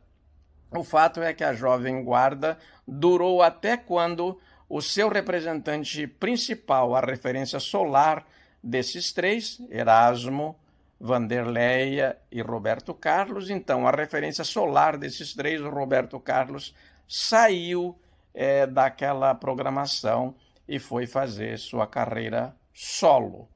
É, e não participou mais daqueles movimentos. Esta esta palavra guarda quer dizer proteger, cuidar. Por isso se diz: a mãe pediu a guarda do filho, o pai pediu a guarda do filho, tem o guarda da esquina. Guardar é cuidar, proteger. É, muito obrigado e até de repente. E o que eu não disse aqui é só perguntar para o Marcelo que ele sabe. Eu também pergunto muito, saibam vocês. Muito obrigado e até de repente. Professor Dionísio é muito gentil sempre, mas na verdade eu é que consulto os livros dele. E, aliás, o mais legal de todos, e são todos muito legais, são todos referência, acabou de ganhar uma nova edição. Vou mostrar a capa do, do, do, da nova edição de Onde Vêm as Palavras, do professor Dionísio da Silva. E que livraço, gente! São 1.194 páginas com explicações aí sobre a origem de. Olha, se não tem todas as palavras aí, está perto. Esse sim é uma referência para quem é curioso. Acabou de sair, está quentinho, já está em pré-venda da editora Almedina. Vale a pena conferir. O meu está para chegar. Daqui a pouquinho vou mostrar aqui o livro. Já está em pré-venda, lançamento espetacular. É, então fica a recomendação para todos os fãs do professor Dionísio que esse, esse é aquele leitura obrigatória, tem que estar tá na estante o tempo todo. Para quem gosta de entender a origem das palavras, e cada aula que ele nos dá aqui, está aí o, de, onde, de onde vêm as palavras do professor Dionísio. Muito, muito obrigado por estar sempre com a gente aqui, professor. Muito obrigado pela gentileza. Mas, na verdade, eu pergunto muito mais do que ele me pergunta, pode, pode ter certeza. E vamos lá, não esqueça do seu like, hein? Ah, eu acabei de receber uma mensagem aqui do Antônio Mir, pelo, pelo WhatsApp que eu esqueci de dar os parabéns para o professor Vard Marques, que fez aniversário na quinta-feira. Oh, desculpa, o Antônio Mira é o nosso. Ele, ele fica lembrando dos aniversários. Então, professor Vard Marques, parabéns, muitas felicidades. O Antônio Mira escreveu aqui que você carregou a rainha no a rainha da Inglaterra no colo. Não deve ser verdade. Mas parabéns. E olha, aí tem história, hein? Esse, esse é um cara que dá para dizer, aí tem história. Parabéns, muitas felicidades. Vou colocar, já que está falando aí tem história, um outro videozinho, estava no TikTok, que no dia 14, agora já nem lembro que dia da semana foi, quarta-feira, né? Dia 14 foi o aniversário, né, a data em que aconteceu o naufrágio do Titanic. É uma história que passa ano, entra ano, a gente rememora, sempre tem alguma coisa nova para ver.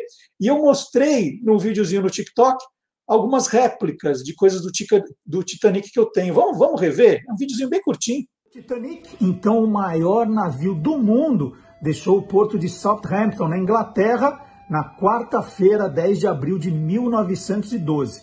Em sua viagem inaugural, o destino era Nova York, nos Estados Unidos. Eram 2.225 pessoas a bordo, desse gigantesco navio que tinha cabines de primeira, segunda e terceira classes.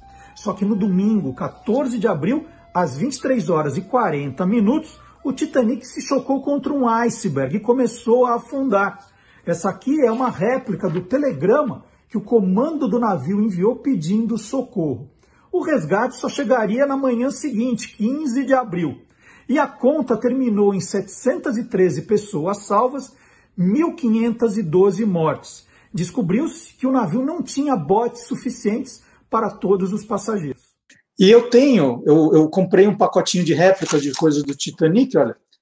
Eu tenho aqui, por exemplo, era um folheto da White Star Lines mostrando que em pé, aqui o Titanic em pé, com seus 269 metros, era maior, 41 metros maior que o principal edifício de Nova York, naquela época, 1912.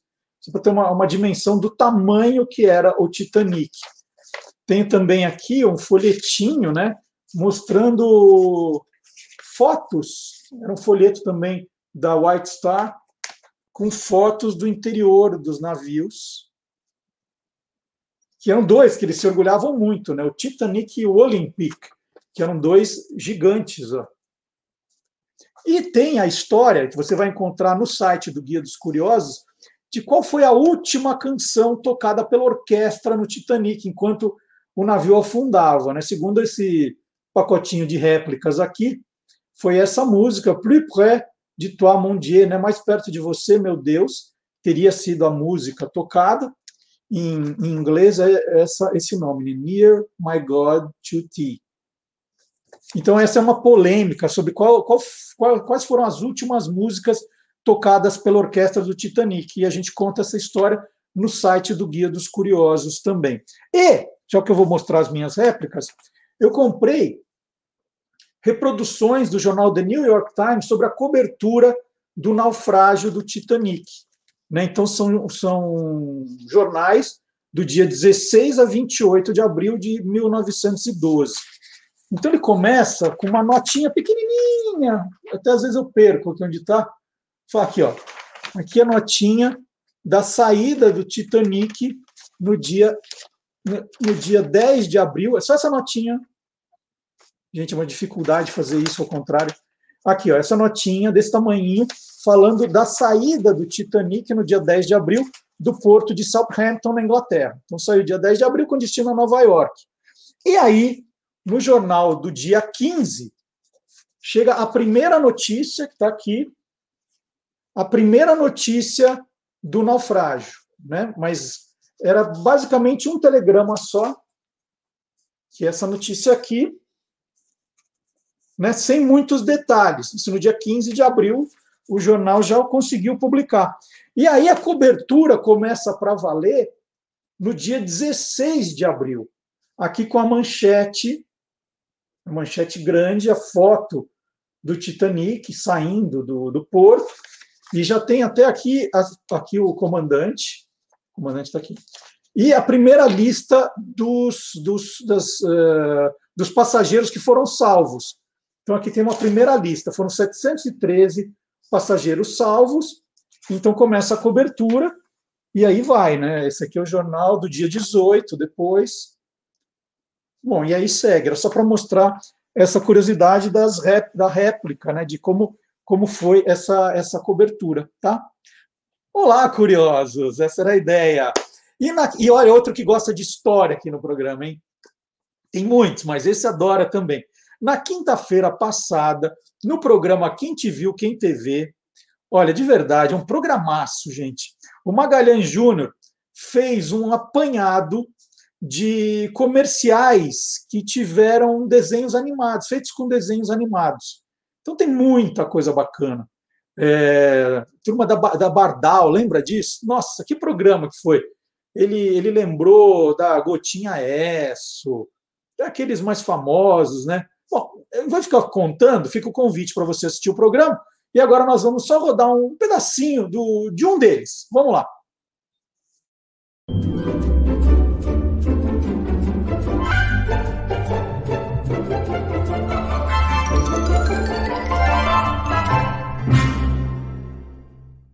Teve um caso em que uma agência preferiu partir de um personagem já conhecido, né? Foi o caso da campanha dos produtos Sica, no início ali dos anos 1960, em que foram utilizados personagens criados pelo Maurício de Souza, principalmente a Mônica. É, esses personagens do Maurício, inicialmente eles tinham sido criados somente para é, tiras de jornal e revista em quadrinho, né? E foi o Guy Lebrun que fez a animação dos primeiros desenhos animados com os personagens do Maurício de Souza para a Sica. Um deles, me parece que é o primeiro, é, tinha a Mônica e o elefante Jotalhão como protagonistas. A voz do Jotalhão era feita pelo ator, eu trabalhei com ele na Praça Nossa, o Murilo de Amorim Correia. Perdão, Murilo de Amorim Correia. E a Mônica ficou com a voz, a voz foi colocada por uma atriz chamada Magali, mas ninguém, ninguém que eu é, entrevistei, telefonei, sabe o sobrenome. Então é, fica o Jotalhão, Murilo de Amorim Correia, e a Mônica, a voz da atriz chamada Magali. Ó, oh, Mônica, você tem mesmo certeza que devo ir? Mamãe pediu o elefante da Cica. Sim, Mônica, mas... Deixa de conversa, vai entrando, entrando. Mãe, já trouxe o elefante. Ótimo, ponha na panela. Na panela, vamos. Hum. Sobe, sobe. Pronto, mãe. Elefante, conta por que é que você está chorando. É, é porque sua mãe não gosta de mim. Ah, elefante, mamãe gosta de você. Mas o que ela quer é extrato de tomate elefante. Por acaso você serve para que existe? Eu não, Mônica. É o extrato de tomate elefante da Cica. Elefante, eu também adoro você.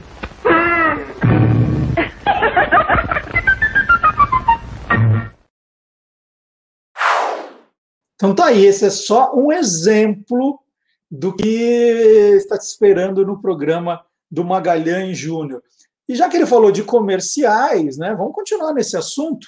Vamos falar com o nosso especialista em jingles, em campanhas publicitárias, o professor Fábio Dias, autor do livro Jingle é a alma do negócio. E olha, esse sabe agradar também o apresentador. Adivinha, né? Vai falar de comida. Vamos ver.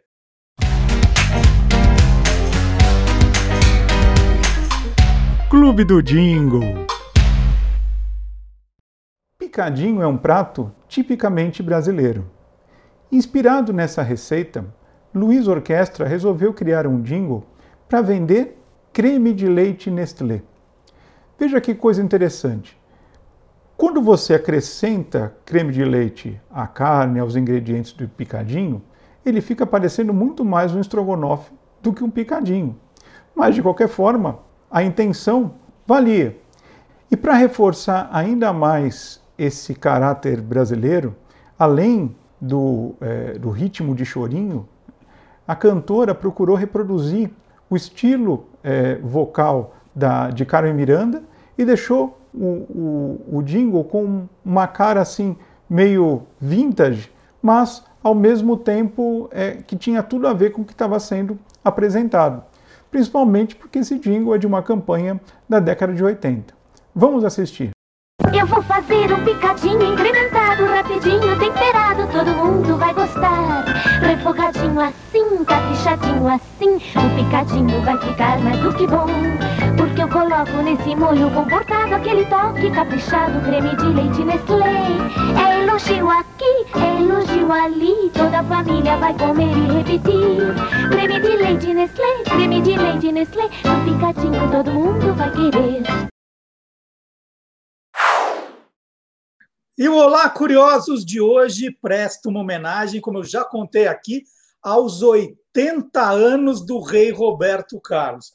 E nós vamos conversar com um fã, que é também nosso ombudsman oficial do programa, o Sérgio Miranda Paz, que, como vocês podem observar, quem está acompanhando pelo YouTube, pelo Facebook, é fã do rei Roberto Carlos. E por isso, como fã, e, e, e fã também de futebol, ele escreveu um artigo muito legal com curiosidades sobre o rei Roberto Carlos e o futebol. E esse artigo foi publicado na, na página do Centro de Referência do Futebol Brasileiro, do Museu do Futebol. Não escreveu sozinho, não, né, Sérgio? Teve uma equipe fazendo esse texto, não é isso? Bom dia. Bom dia, Marcelo. Olá, curiosos. Sim, eu tive a colaboração do André, do Ademir Takara, que é o bibliotecário e o responsável ali pelo gerenciamento do Centro de Referência do Museu do Futebol, e pelo colega amigo Gustavo Long de Carvalho, que é um pesquisador, jornalista e pesquisador do, do futebol. Bom, hoje a gente vai falar do lado futebolístico, não é do lateral Roberto Carlos, é do cantor e compositor Roberto Carlos, sim. Tem, tem muito pai e mãe que deram o nome de Roberto Carlos aos filhos, que viraram jogador de futebol por causa dele, né? Mas o nome mais, mais sensacional, mais curioso, é de um ex-zagueiro do Vasco, que era o Odivan, que tem uma história maravilhosa né, por trás desse nome, né, Sérgio? É verdade. Odivan é um nome bem comum. Eu acho que eu, eu não conheço, eu acho que não existe outro Odivan. E por que vem esse nome? O nome dele se soletra O-D-V-A-N, Odvan. Ele foi, como você disse, zagueiro do Vasco da Gama, lá nos anos 70, teve uma passagem rápida pela seleção, defendeu muitos clubes, era chamado de zagueiro-zagueiro. Agora, por que esse nome? A mãe dele era muito fã do Roberto Carlos em particular de uma música chamada O Divã. Por que esse nome? Porque nessa música o Roberto Carlos se imagina conversando com um psicólogo, fazendo uma análise, recordando da sua infância, dos seus traumas, dos seus momentos difíceis. Então ele se imagina deitado em um divã fazendo esse relato. A mãe do Roberto, do, do, do jogador, gostou tanto da, da, canção que quando teve o filho deu o nome para ele de Otvan, em homenagem à música. É realmente Roberto. bastante curioso. Eu acredito que nenhum outro jogador no mundo tenha um, um nome uh, de, de, atribuído né, a ele por causa de uma música. Agora, Roberto Carlos no futebol tem esse que a gente conhece e tem, tem outros ou não? É, é, é esse? Olha, esse sem dúvida foi o mais famoso. Já passaram alguns outros Roberto Carlos menos famosos. Se ele nasceu depois de 65, provavelmente é por causa do, do cantor. O Roberto Carlos, que a, a, a gente conhece, sim, ele é, é, o pai dele, ele era um café, era um agricultor, gostava muito do Roberto Carlos, do cantor, e deu para o filho esse nome, e depois o filho seguiu carreira no futebol. Eles já tiveram um encontro, enfim é, assumidamente o nome do, do, do, lateral é devido ao, ao rei. E afinal de contas, o Roberto Carlos gosta de futebol? Bom, é, eu tenho lá minhas dúvidas, Marcelo. É, ele, ele na, na infância, ele, ele é nascido em Cachoeiro de, Itapimi, de Itapimirim, no estado do Espírito Santo. Na cidade dele havia dois times, mas o Cachoeiro e o, o, o Puxa, Estrela do o... Norte. Isso, Estrela do Norte, obrigado.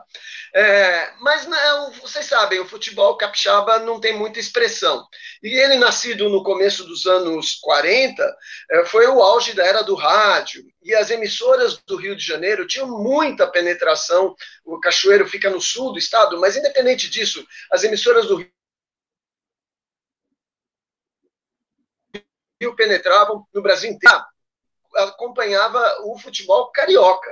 E na época o Flamengo era o time mais popular, havia sido, é, é, seria tricampeão no início dos anos 40, tricampeão carioca. Então muita gente em Cachoeiro devia torcer para o Flamengo e o Roberto Carlos diz que até os quatro anos de idade ele era um torcedor do Flamengo. Com quatro anos não tinha muita noção né, de futebol. Entre os quatro e os oito anos, ele disse que passou a torcer para o Botafogo. É, isso tudo eu estou tirando da biografia do professor Paulo César de Araújo, a tal biografia proibida né, do rei, mas que tem riquíssima em detalhes, excepcional a biografia. Bom, então ele passou a torcer para o Botafogo. Eu acho, ele não diz isso, mas eu acho que foi por causa do Heleno de Freitas, que era a maior estrela do Botafogo, um jogador que se sobressaía não só dentro de campo, mas também fora dos gramados, porque ele era bonitão, galã, tinha uma vida intensa, social, e possivelmente por causa disso, o Roberto Carlos já né, pensando numa futura carreira né, de, de fama, de sucesso, deve ter se interessado pelo Botafogo por causa do Heleno de Freitas. Agora, o time definitivo, a gente pega mesmo quando a gente tem lá pelos, seus, pelos nossos oito, nove anos, certo? E foi aí que o Roberto Carlos, diz ele, se transformou em vascaíno. Por quê? Porque o Vasco, realmente, no final dos anos 40, era grande time do, do, Rio de Janeiro. Era chamado de o Expresso da Vitória, porque passava por cima dos seus adversários, né? E tinha realmente a base da seleção, que depois disputou a Copa de 50. Então, o Roberto Carlos, a partir daí, virou vascaíno e, e até hoje ele é vascaíno. Mas, voltando um pouquinho à sua pergunta, interesse pelo futebol. É, como eu disse, o Espírito Santo, o Cachoeiro não era uma cidade lá muito uh, uh, envolvida com futebol, e dá sempre aquele episódio, né, que ele, ele procura não tocar muito nesse assunto, mas a gente sabe, aos seis anos ele teve um acidente que uh, foi vitimado por um atropelamento por uma locomotiva que, que fez-lo perder uma parte da sua perna. Então, ele não pôde, como quase todos os meninos da idade dele, jogar bola na rua, embora ele procurasse compensar isso, tendo uma vida bastante é, social com os, com os garotos da sua idade, e teve logo de cara o apego ao microfone, à voz. Então, é, é, duvidoso, mas ele é brasileiro, né? E certamente em, clima de Copa, nas grandes eventos esportivos, ele deve ter alguma, algum interesse. E porque eu estava achando que ele era palmeirense, então. Ele não, nunca torceu para o Palmeiras? É, bom, é, você não pode esquecer que quase toda a vida o Roberto Carlos passou no Rio de Janeiro. Mesmo lá em Cachoeira, ele tinha, como eu disse, essa influência do rádio, e depois, hoje, ele mora no Rio e morou no Rio quase toda a sua vida. Mas você tem razão teve um período da vida dele que ele morou em São Paulo. Ele veio para São Paulo em 65 para fazer o programa Jovem Guarda, né, que todo mundo ficou famoso, programa de, da juventude, do Iê, Iê, e é, pela TV Record de São Paulo. E aqui ficou, o programa se estendeu até 68, mas nesse período ele conheceu uma moça filha de, de, de, uma família italiana, que o pai dele, dela era fanático, torcedor palmeirense, e muito possivelmente por causa disso, e também pelo bom time que tinha o Palmeiras. Nos anos 60, bom, de 50 e eh, de 58 até 69, em 12 campeonatos paulistas disputados naquele período, o Santos ganhou nove títulos. Era o Santos de Pelé, de Coutinho, de Toninho, de um monte de gente boa. Uh, e quem, quem que impediu que o Santos ganhasse os 12? A Academia Palestrina, né? o Palmeiras que conseguiu pegar três dos 12 títulos da, desse período, graças a um grande time, como eu disse, chamado de Academia. Então, isso também deve ter ajudado o Roberto Carlos a se interessar pelo Palmeiras. Mas eu ainda acho que a paixão pela Nice, né, a filha do italiano, que, com quem ele se casou, uh, e é mãe de dois dos, dos seus filhos, uh, dos seus filhos, é, é que foi a, a, grande responsável pela paixão palmeirense dele.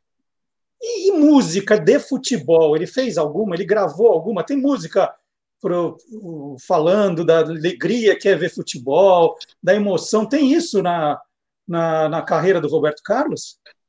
Especificamente de futebol, não. Ele não é nenhum Jorge Ben ou Moraes Moreira, é, Chico Buarque, esse pessoal que realmente é, ligar, é ligado é, intensamente ao futebol. Mas ele se aproveitou do tema. Ele, nossa senhora, ele tem centenas de composições, principalmente com seu parceiro Erasmo. Esse sim, um fanático por futebol. Posso abrir um parênteses? O Erasmo quando, quando, conheci, quando eles se conheceram lá no Rio, o Erasmo, é, esse sim, era muito apaixonado pelo futebol. Inclusive, tentou ser jogador. Embora vascaíno, olha só que coincidência, acho que isso também reforçou o vascainismo do Roberto, mas o Erasmo era muito vascaíno. Ele gostava muito do Bellini, que era o zagueiro, o capitão do Vasco, que foi capitão da seleção em 58. E ele era grande, forte, né? Ele jogava de zagueiro lá nas peladas. E ele chegou a fazer um teste, não no Vasco, mas no América. Por quê? Porque o América é do bairro da Tijuca, onde o Erasmo morava. Então, ali próximo, tal, o pessoal né, gostava, tinha simpatia pelo América, que naquela época era o clube da simpatia de todo o carioca, e ele foi fazer um teste. Só que ele, muito convencidão, achou que podia entrar no meio de campo e foi reprovado no, na peneira que o América promoveu. Ainda bem, porque já pensou se ele passa na peneira e se torna jogador? Ele podia muito bem nunca ter feito a parceria com o Roberto e ter feito todas essas músicas. Né? A história poderia ser totalmente diferente. Aliás, muita gente que estava nessa peneira deve ter sido campeão em 60. O América foi campeão em 60. Quer dizer, ele poderia ter seguido uma carreira de atleta, mas duvido que fosse ter, ser tão bem sucedida. Então, é, o Erasmo. Oi, fala. Não, voltando então para a pergunta. Tem música de então, futebol? o Erasmo, o Erasmo, como parceiro do Roberto, é, te, tinha essa vontade de. Teve, teve, fez mais músicas de futebol e gravou. Por exemplo, uma delas é uma música em homenagem ao Vasco, nosso Vasco campeão, quando o Vasco foi campeão da Libertadores e no centenário, em 98. É, o Erasmo gravou, o Roberto não, mas a música está registrada no nome dos dois. Então, respondendo a sua pergunta, pelo menos uma música o Roberto fez em parceria com o Erasmo, que ele não gravou. Uma outra música que, que, eu, eu acho que também tem ligação com o futebol é o Verde Amarelo. O Roberto faz uma apologia ao Brasil nessa música, mas espertamente ela foi lançada no final de 85, um pouquinho antes da Copa de 86 no México. E essa música, de certa forma, foi um, uma trilha sonora da campanha brasileira no México. Infelizmente, o Brasil não foi campeão lá, né? A, perdeu para a França do, do Platini. Então, essa música não teve a repercussão que teve, por exemplo, o 90 milhões em ação para frente Brasil, né? que até hoje embala as, as, as, os jogos da seleção. Mas teria sido uma música assim ligada a, a, futebol. Agora, tem uma outra que eu gosto muito, que é muito curiosa, logo no comecinho da carreira do Roberto. Como a gente falou, eu não acredito que ele fosse muito ligado em futebol. Mas ele ainda solteiro, fez uma música e gravou chamada Não é Papo para Mim, em que ele está dizendo que ele às vezes se envolve com uma garota e começa a gostar dela, mas aí quando percebe que o assunto é casamento, ele muda de assunto. Casamento não é papo para mim. Eu falo até de futebol, mas não de casamento. Então, foi uma citação que ele fez no começo da carreira ao futebol embora, como eu disse, eu não acredito que ele mudasse de assunto para futebol, não, porque eu duvido que, por exemplo, ele saiba a escalação atual. Bom, acho que nem o presidente do Vasco sabe a escalação atual do Vasco da Gama, mas é, acho que ele nunca soube, nem nos bons tempos do Vasco. Sérgio, o, o Pelé, que é outro rei do rei brasileiro, né, que a gente fala, fez 80 anos recentemente Agora, o, o, Roberto Carlos, o rei da música, né, o rei da Jovem Guarda, eles, eles empatam em idade. Eles têm alguma história em comum, os nossos dois reis? Olha, Marcelo, eu acho que eles tiveram uma carreira bastante paralela, bastante próxima. Como você disse, eles têm a, idade é, muito próxima, são menos de seis meses de diferença, e tem algumas coincidências na sua vida. Por exemplo, uh, o, as mães. As duas mães uh, queriam muito que eles fossem médicos. E eles tinham desejo de ser, olha que coincidência, ambos pilotos, pilotos de avião. Mas as mães queriam que eles fossem médicos. As duas eram muito católicas, ou são. A dona Celeste, eh, aos seus 97 anos, a mãe do Pelé, ainda está por aí, firme. A dona Laura, a mãe do Roberto Carlos, também foi bastante longeva, viveu até os 96 anos. Então, tem essa coincidência das mães. Tem a coincidência deles terem nascido em estados que ficam próximos ao eixo, ao norte do eixo Rio-São Paulo, né? O, Roberto, nascido no Espírito Santo, e o Pelé em Minas Gerais. A coincidência do que aconteceu em 1950, que eu acho que os dois viveram episódios que foram decisivos para as suas vidas futuras. O, o Pelé conta que quando o Brasil perdeu a final para o Uruguai na Copa de 50, ao ver o seu pai muito triste, ele teria dito para o pai: Pai, não fica triste, um dia eu vou ganhar uma Copa para o senhor. Ou seja, já né, lançando-se a si mesmo um desafio de ser jogador. E o Roberto, em 1950, foi levado pela dona Laura para uma estação de rádio lá em Cachoeiro onde, onde ele participou de um programa infantil e cantou uh, nesse programa. E ganhou um pacote de balas como cachê. Foi o primeiro cachê que ele teve como artista na vida. E ele gostou muito. E ele teria dito para a mãe: Mãe, eu gostei muito, foi um dia muito feliz. Ou seja, já deve ter plantado nele uma sementinha também para um dia seguir essa carreira. Em 56, os dois deixam as suas casas, deixam a sua, o seu lar, a sua família, e vão, partem para os centros maiores em busca do, do sucesso. O Pelé foi levado pelo Valdemar de Brito para Santos para fazer testes lá, para ver se poderia ser aproveitado pelo time do Santos. E lá ficou. A, apesar da dona Celeste se opor a isso, ela não queria de jeito nenhum. Né? Todo aqueles cuidados, menino de 15 anos, vai deixar minha casa sozinho, se levar para Santos. E o Roberto, mais ou menos a mesma história. Ele deixa a família dele lá em Cachoeiro, no Espírito Santo, e vai morar perto do Rio, vai morar em Niterói, na casa de uma tia, para justamente poder ficar perto do Rio e poder conhecer as gravadoras e as rádios e tentar uma carreira eh, na música. Então, até aí, você percebe que a vida deles é muito próxima, né? Muito corre meio paralelamente. A partir desse instante, a coisa fica um pouco diferente. O Pelé começa a ter uma, uma, uma vida em, em, em câmera acelerada e o Roberto Carlos em câmera lenta, porque ele demorou para fazer sucesso, para conseguir o seu primeiro disco. Agora, ambos também tiveram uma questão de sorte, que foi azar de outro. No caso do Pelé, o Pelé conseguiu ser titular do Santos, foi escalado para ser titular do Santos, porque o então titular da camisa 10, um jogador chamado Vasconcelos, quebrou a perna. E aí o técnico botou o Pelé e nunca mais o Pelé foi para a reserva. Isso logo quando ele chegou, em 57. Já o, o, Roberto Carlos, como eu disse, demorou, mas ele teve a sorte, ele já tinha gravado uns discos pela gravadora CBS, mas eram discos de samba, de bolero, até de bossa nova, imitando o João Gilberto, que passaram em branco, ninguém nem se tocou com esses discos, embora ele tivesse um perfil de música jovem. Acontece que o grande nome da música jovem na época era o cantor Sérgio Murilo. E o Sérgio Murilo teve uma discussão meio boba até com o diretor da CBS e foi demitido da CBS. E aí, no lugar do Sérgio Murilo, quem que nós vamos promover como nesse segmento de música jovem? Aí o diretor deu uma nova chance para o jovem Roberto Carlos para ele gravar um disco aí só de música jovem. E foi aí que ele explodiu com a música Splish Splash, que foi seu primeiro sucesso, e a coisa foi do jeito que a gente sabe. E ainda esse Sérgio Murilo ainda perdeu a chance de ser o apresentador do Jovem Guarda.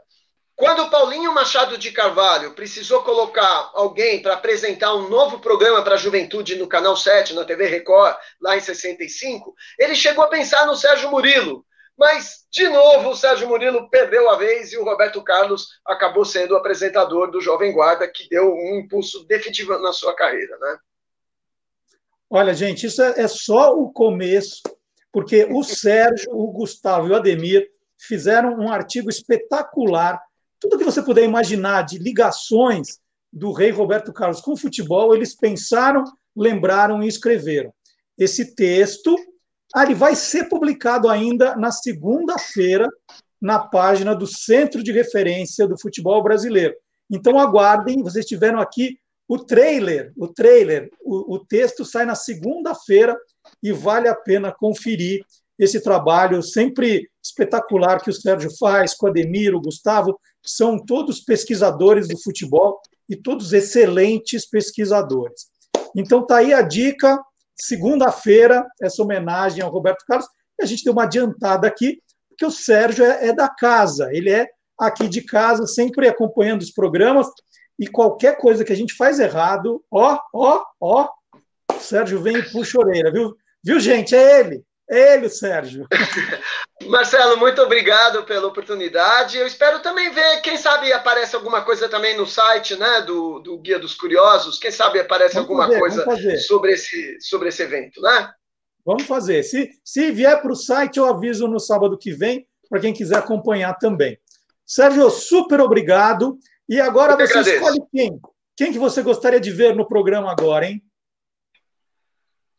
Ah, no, no, no, no programa Lá Curiosos? Lá Curiosos, é. Quem que vem agora? Pode escolher. Um colaborador? É. Bom, como a gente falou de Roberto Carlos e o Roberto Carlos se projetou através do rádio, gostaria de ver o professor Marcelo Abud com o seu Hoje Pode. Que tal? Olha, tá por dentro. Hoje pode, então, com Marcelo Abud aqui no programa. Obrigado, Sérgio. Um abração. Eu que agradeço. Tchau, tchau.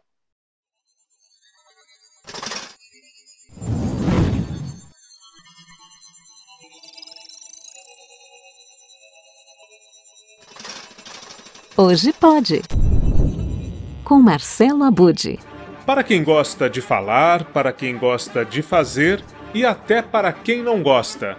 É assim que quem ouve o Sexoterapia é convidada ou convidado para acompanhar o podcast apresentado por Marina Bessa e pela especialista no assunto, Ana Canosa. O canal de áudio foi criado pelo portal feminino do UOL, Universa. Lançado em novembro de 2019, a primeira temporada contou com oito episódios que buscam respostas para perguntas como: Por que a gente faz sexo? Toda mulher é lésbica?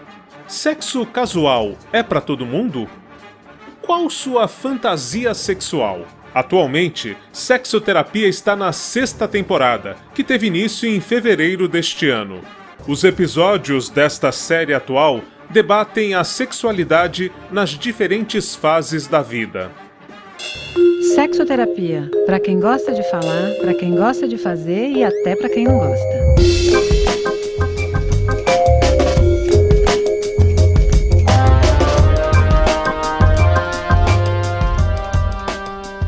O sexo vai além da troca de carinhos, do encontro entre dois corpos. O tesão engloba uma série de expectativas íntimas que muitas vezes não tem nada a ver com os nossos parceiros. Tem gente que transa para se sentir desejada, tem gente que transa para ter histórias para contar, tem gente que transa para ter filhos e tem até gente que transa só para ter prazer, olha só. E você, transa por quê? Para quê? Já parou para pensar nisso? Aqui a gente vai falar de sexo, sexualidade, relacionamento, tudo baseado em fatos reais. Eu sou Marina Bessa, editora-chefe de Universa.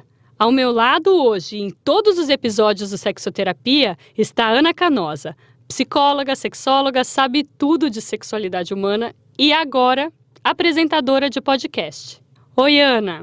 Tudo bem, Marina? Olá a todos os ouvintes. E estou super feliz aqui para poder compartilhar tantos temas. Novos episódios são colocados no ar toda sexta-feira. Neles, Ana Canosa divide com a ouvinte ou ouvinte sua experiência como sexóloga clínica e conversa com Marina Bessa, que é editora do Universa, sobre sexo e relacionamento, de forma descontraída, sem tabus nem julgamentos. O Sexoterapia está disponível nas principais plataformas de áudio e também no site do portal Universa. E se você quiser outras dicas de podcasts, pode acompanhar toda semana aqui no Olá Curiosos ou então no blog Peças Raras. Um grande abraço e até a próxima!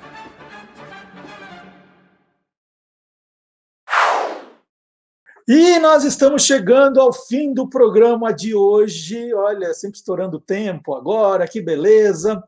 É, nós vamos terminar com música. É o momento da nossa banda Beck e os Tiozão. E nós vamos terminar com uma música que é um pouco fora de época, né? O nome da música é Foi no mês de dezembro. E a gente está em abril ainda. Mas, mas daqui a pouco está dezembro aí, vai passar tão depressa.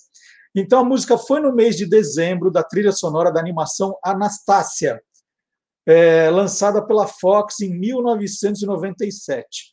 A tri... Olha, tem uma curiosidade aqui bem legal. A trilha sonora foi orquestrada por David Newman, filho de Alfred Newman, que compôs a trilha do filme Anastácia em 1956. Aí o filme, e o pai fez o filme e o filho a animação.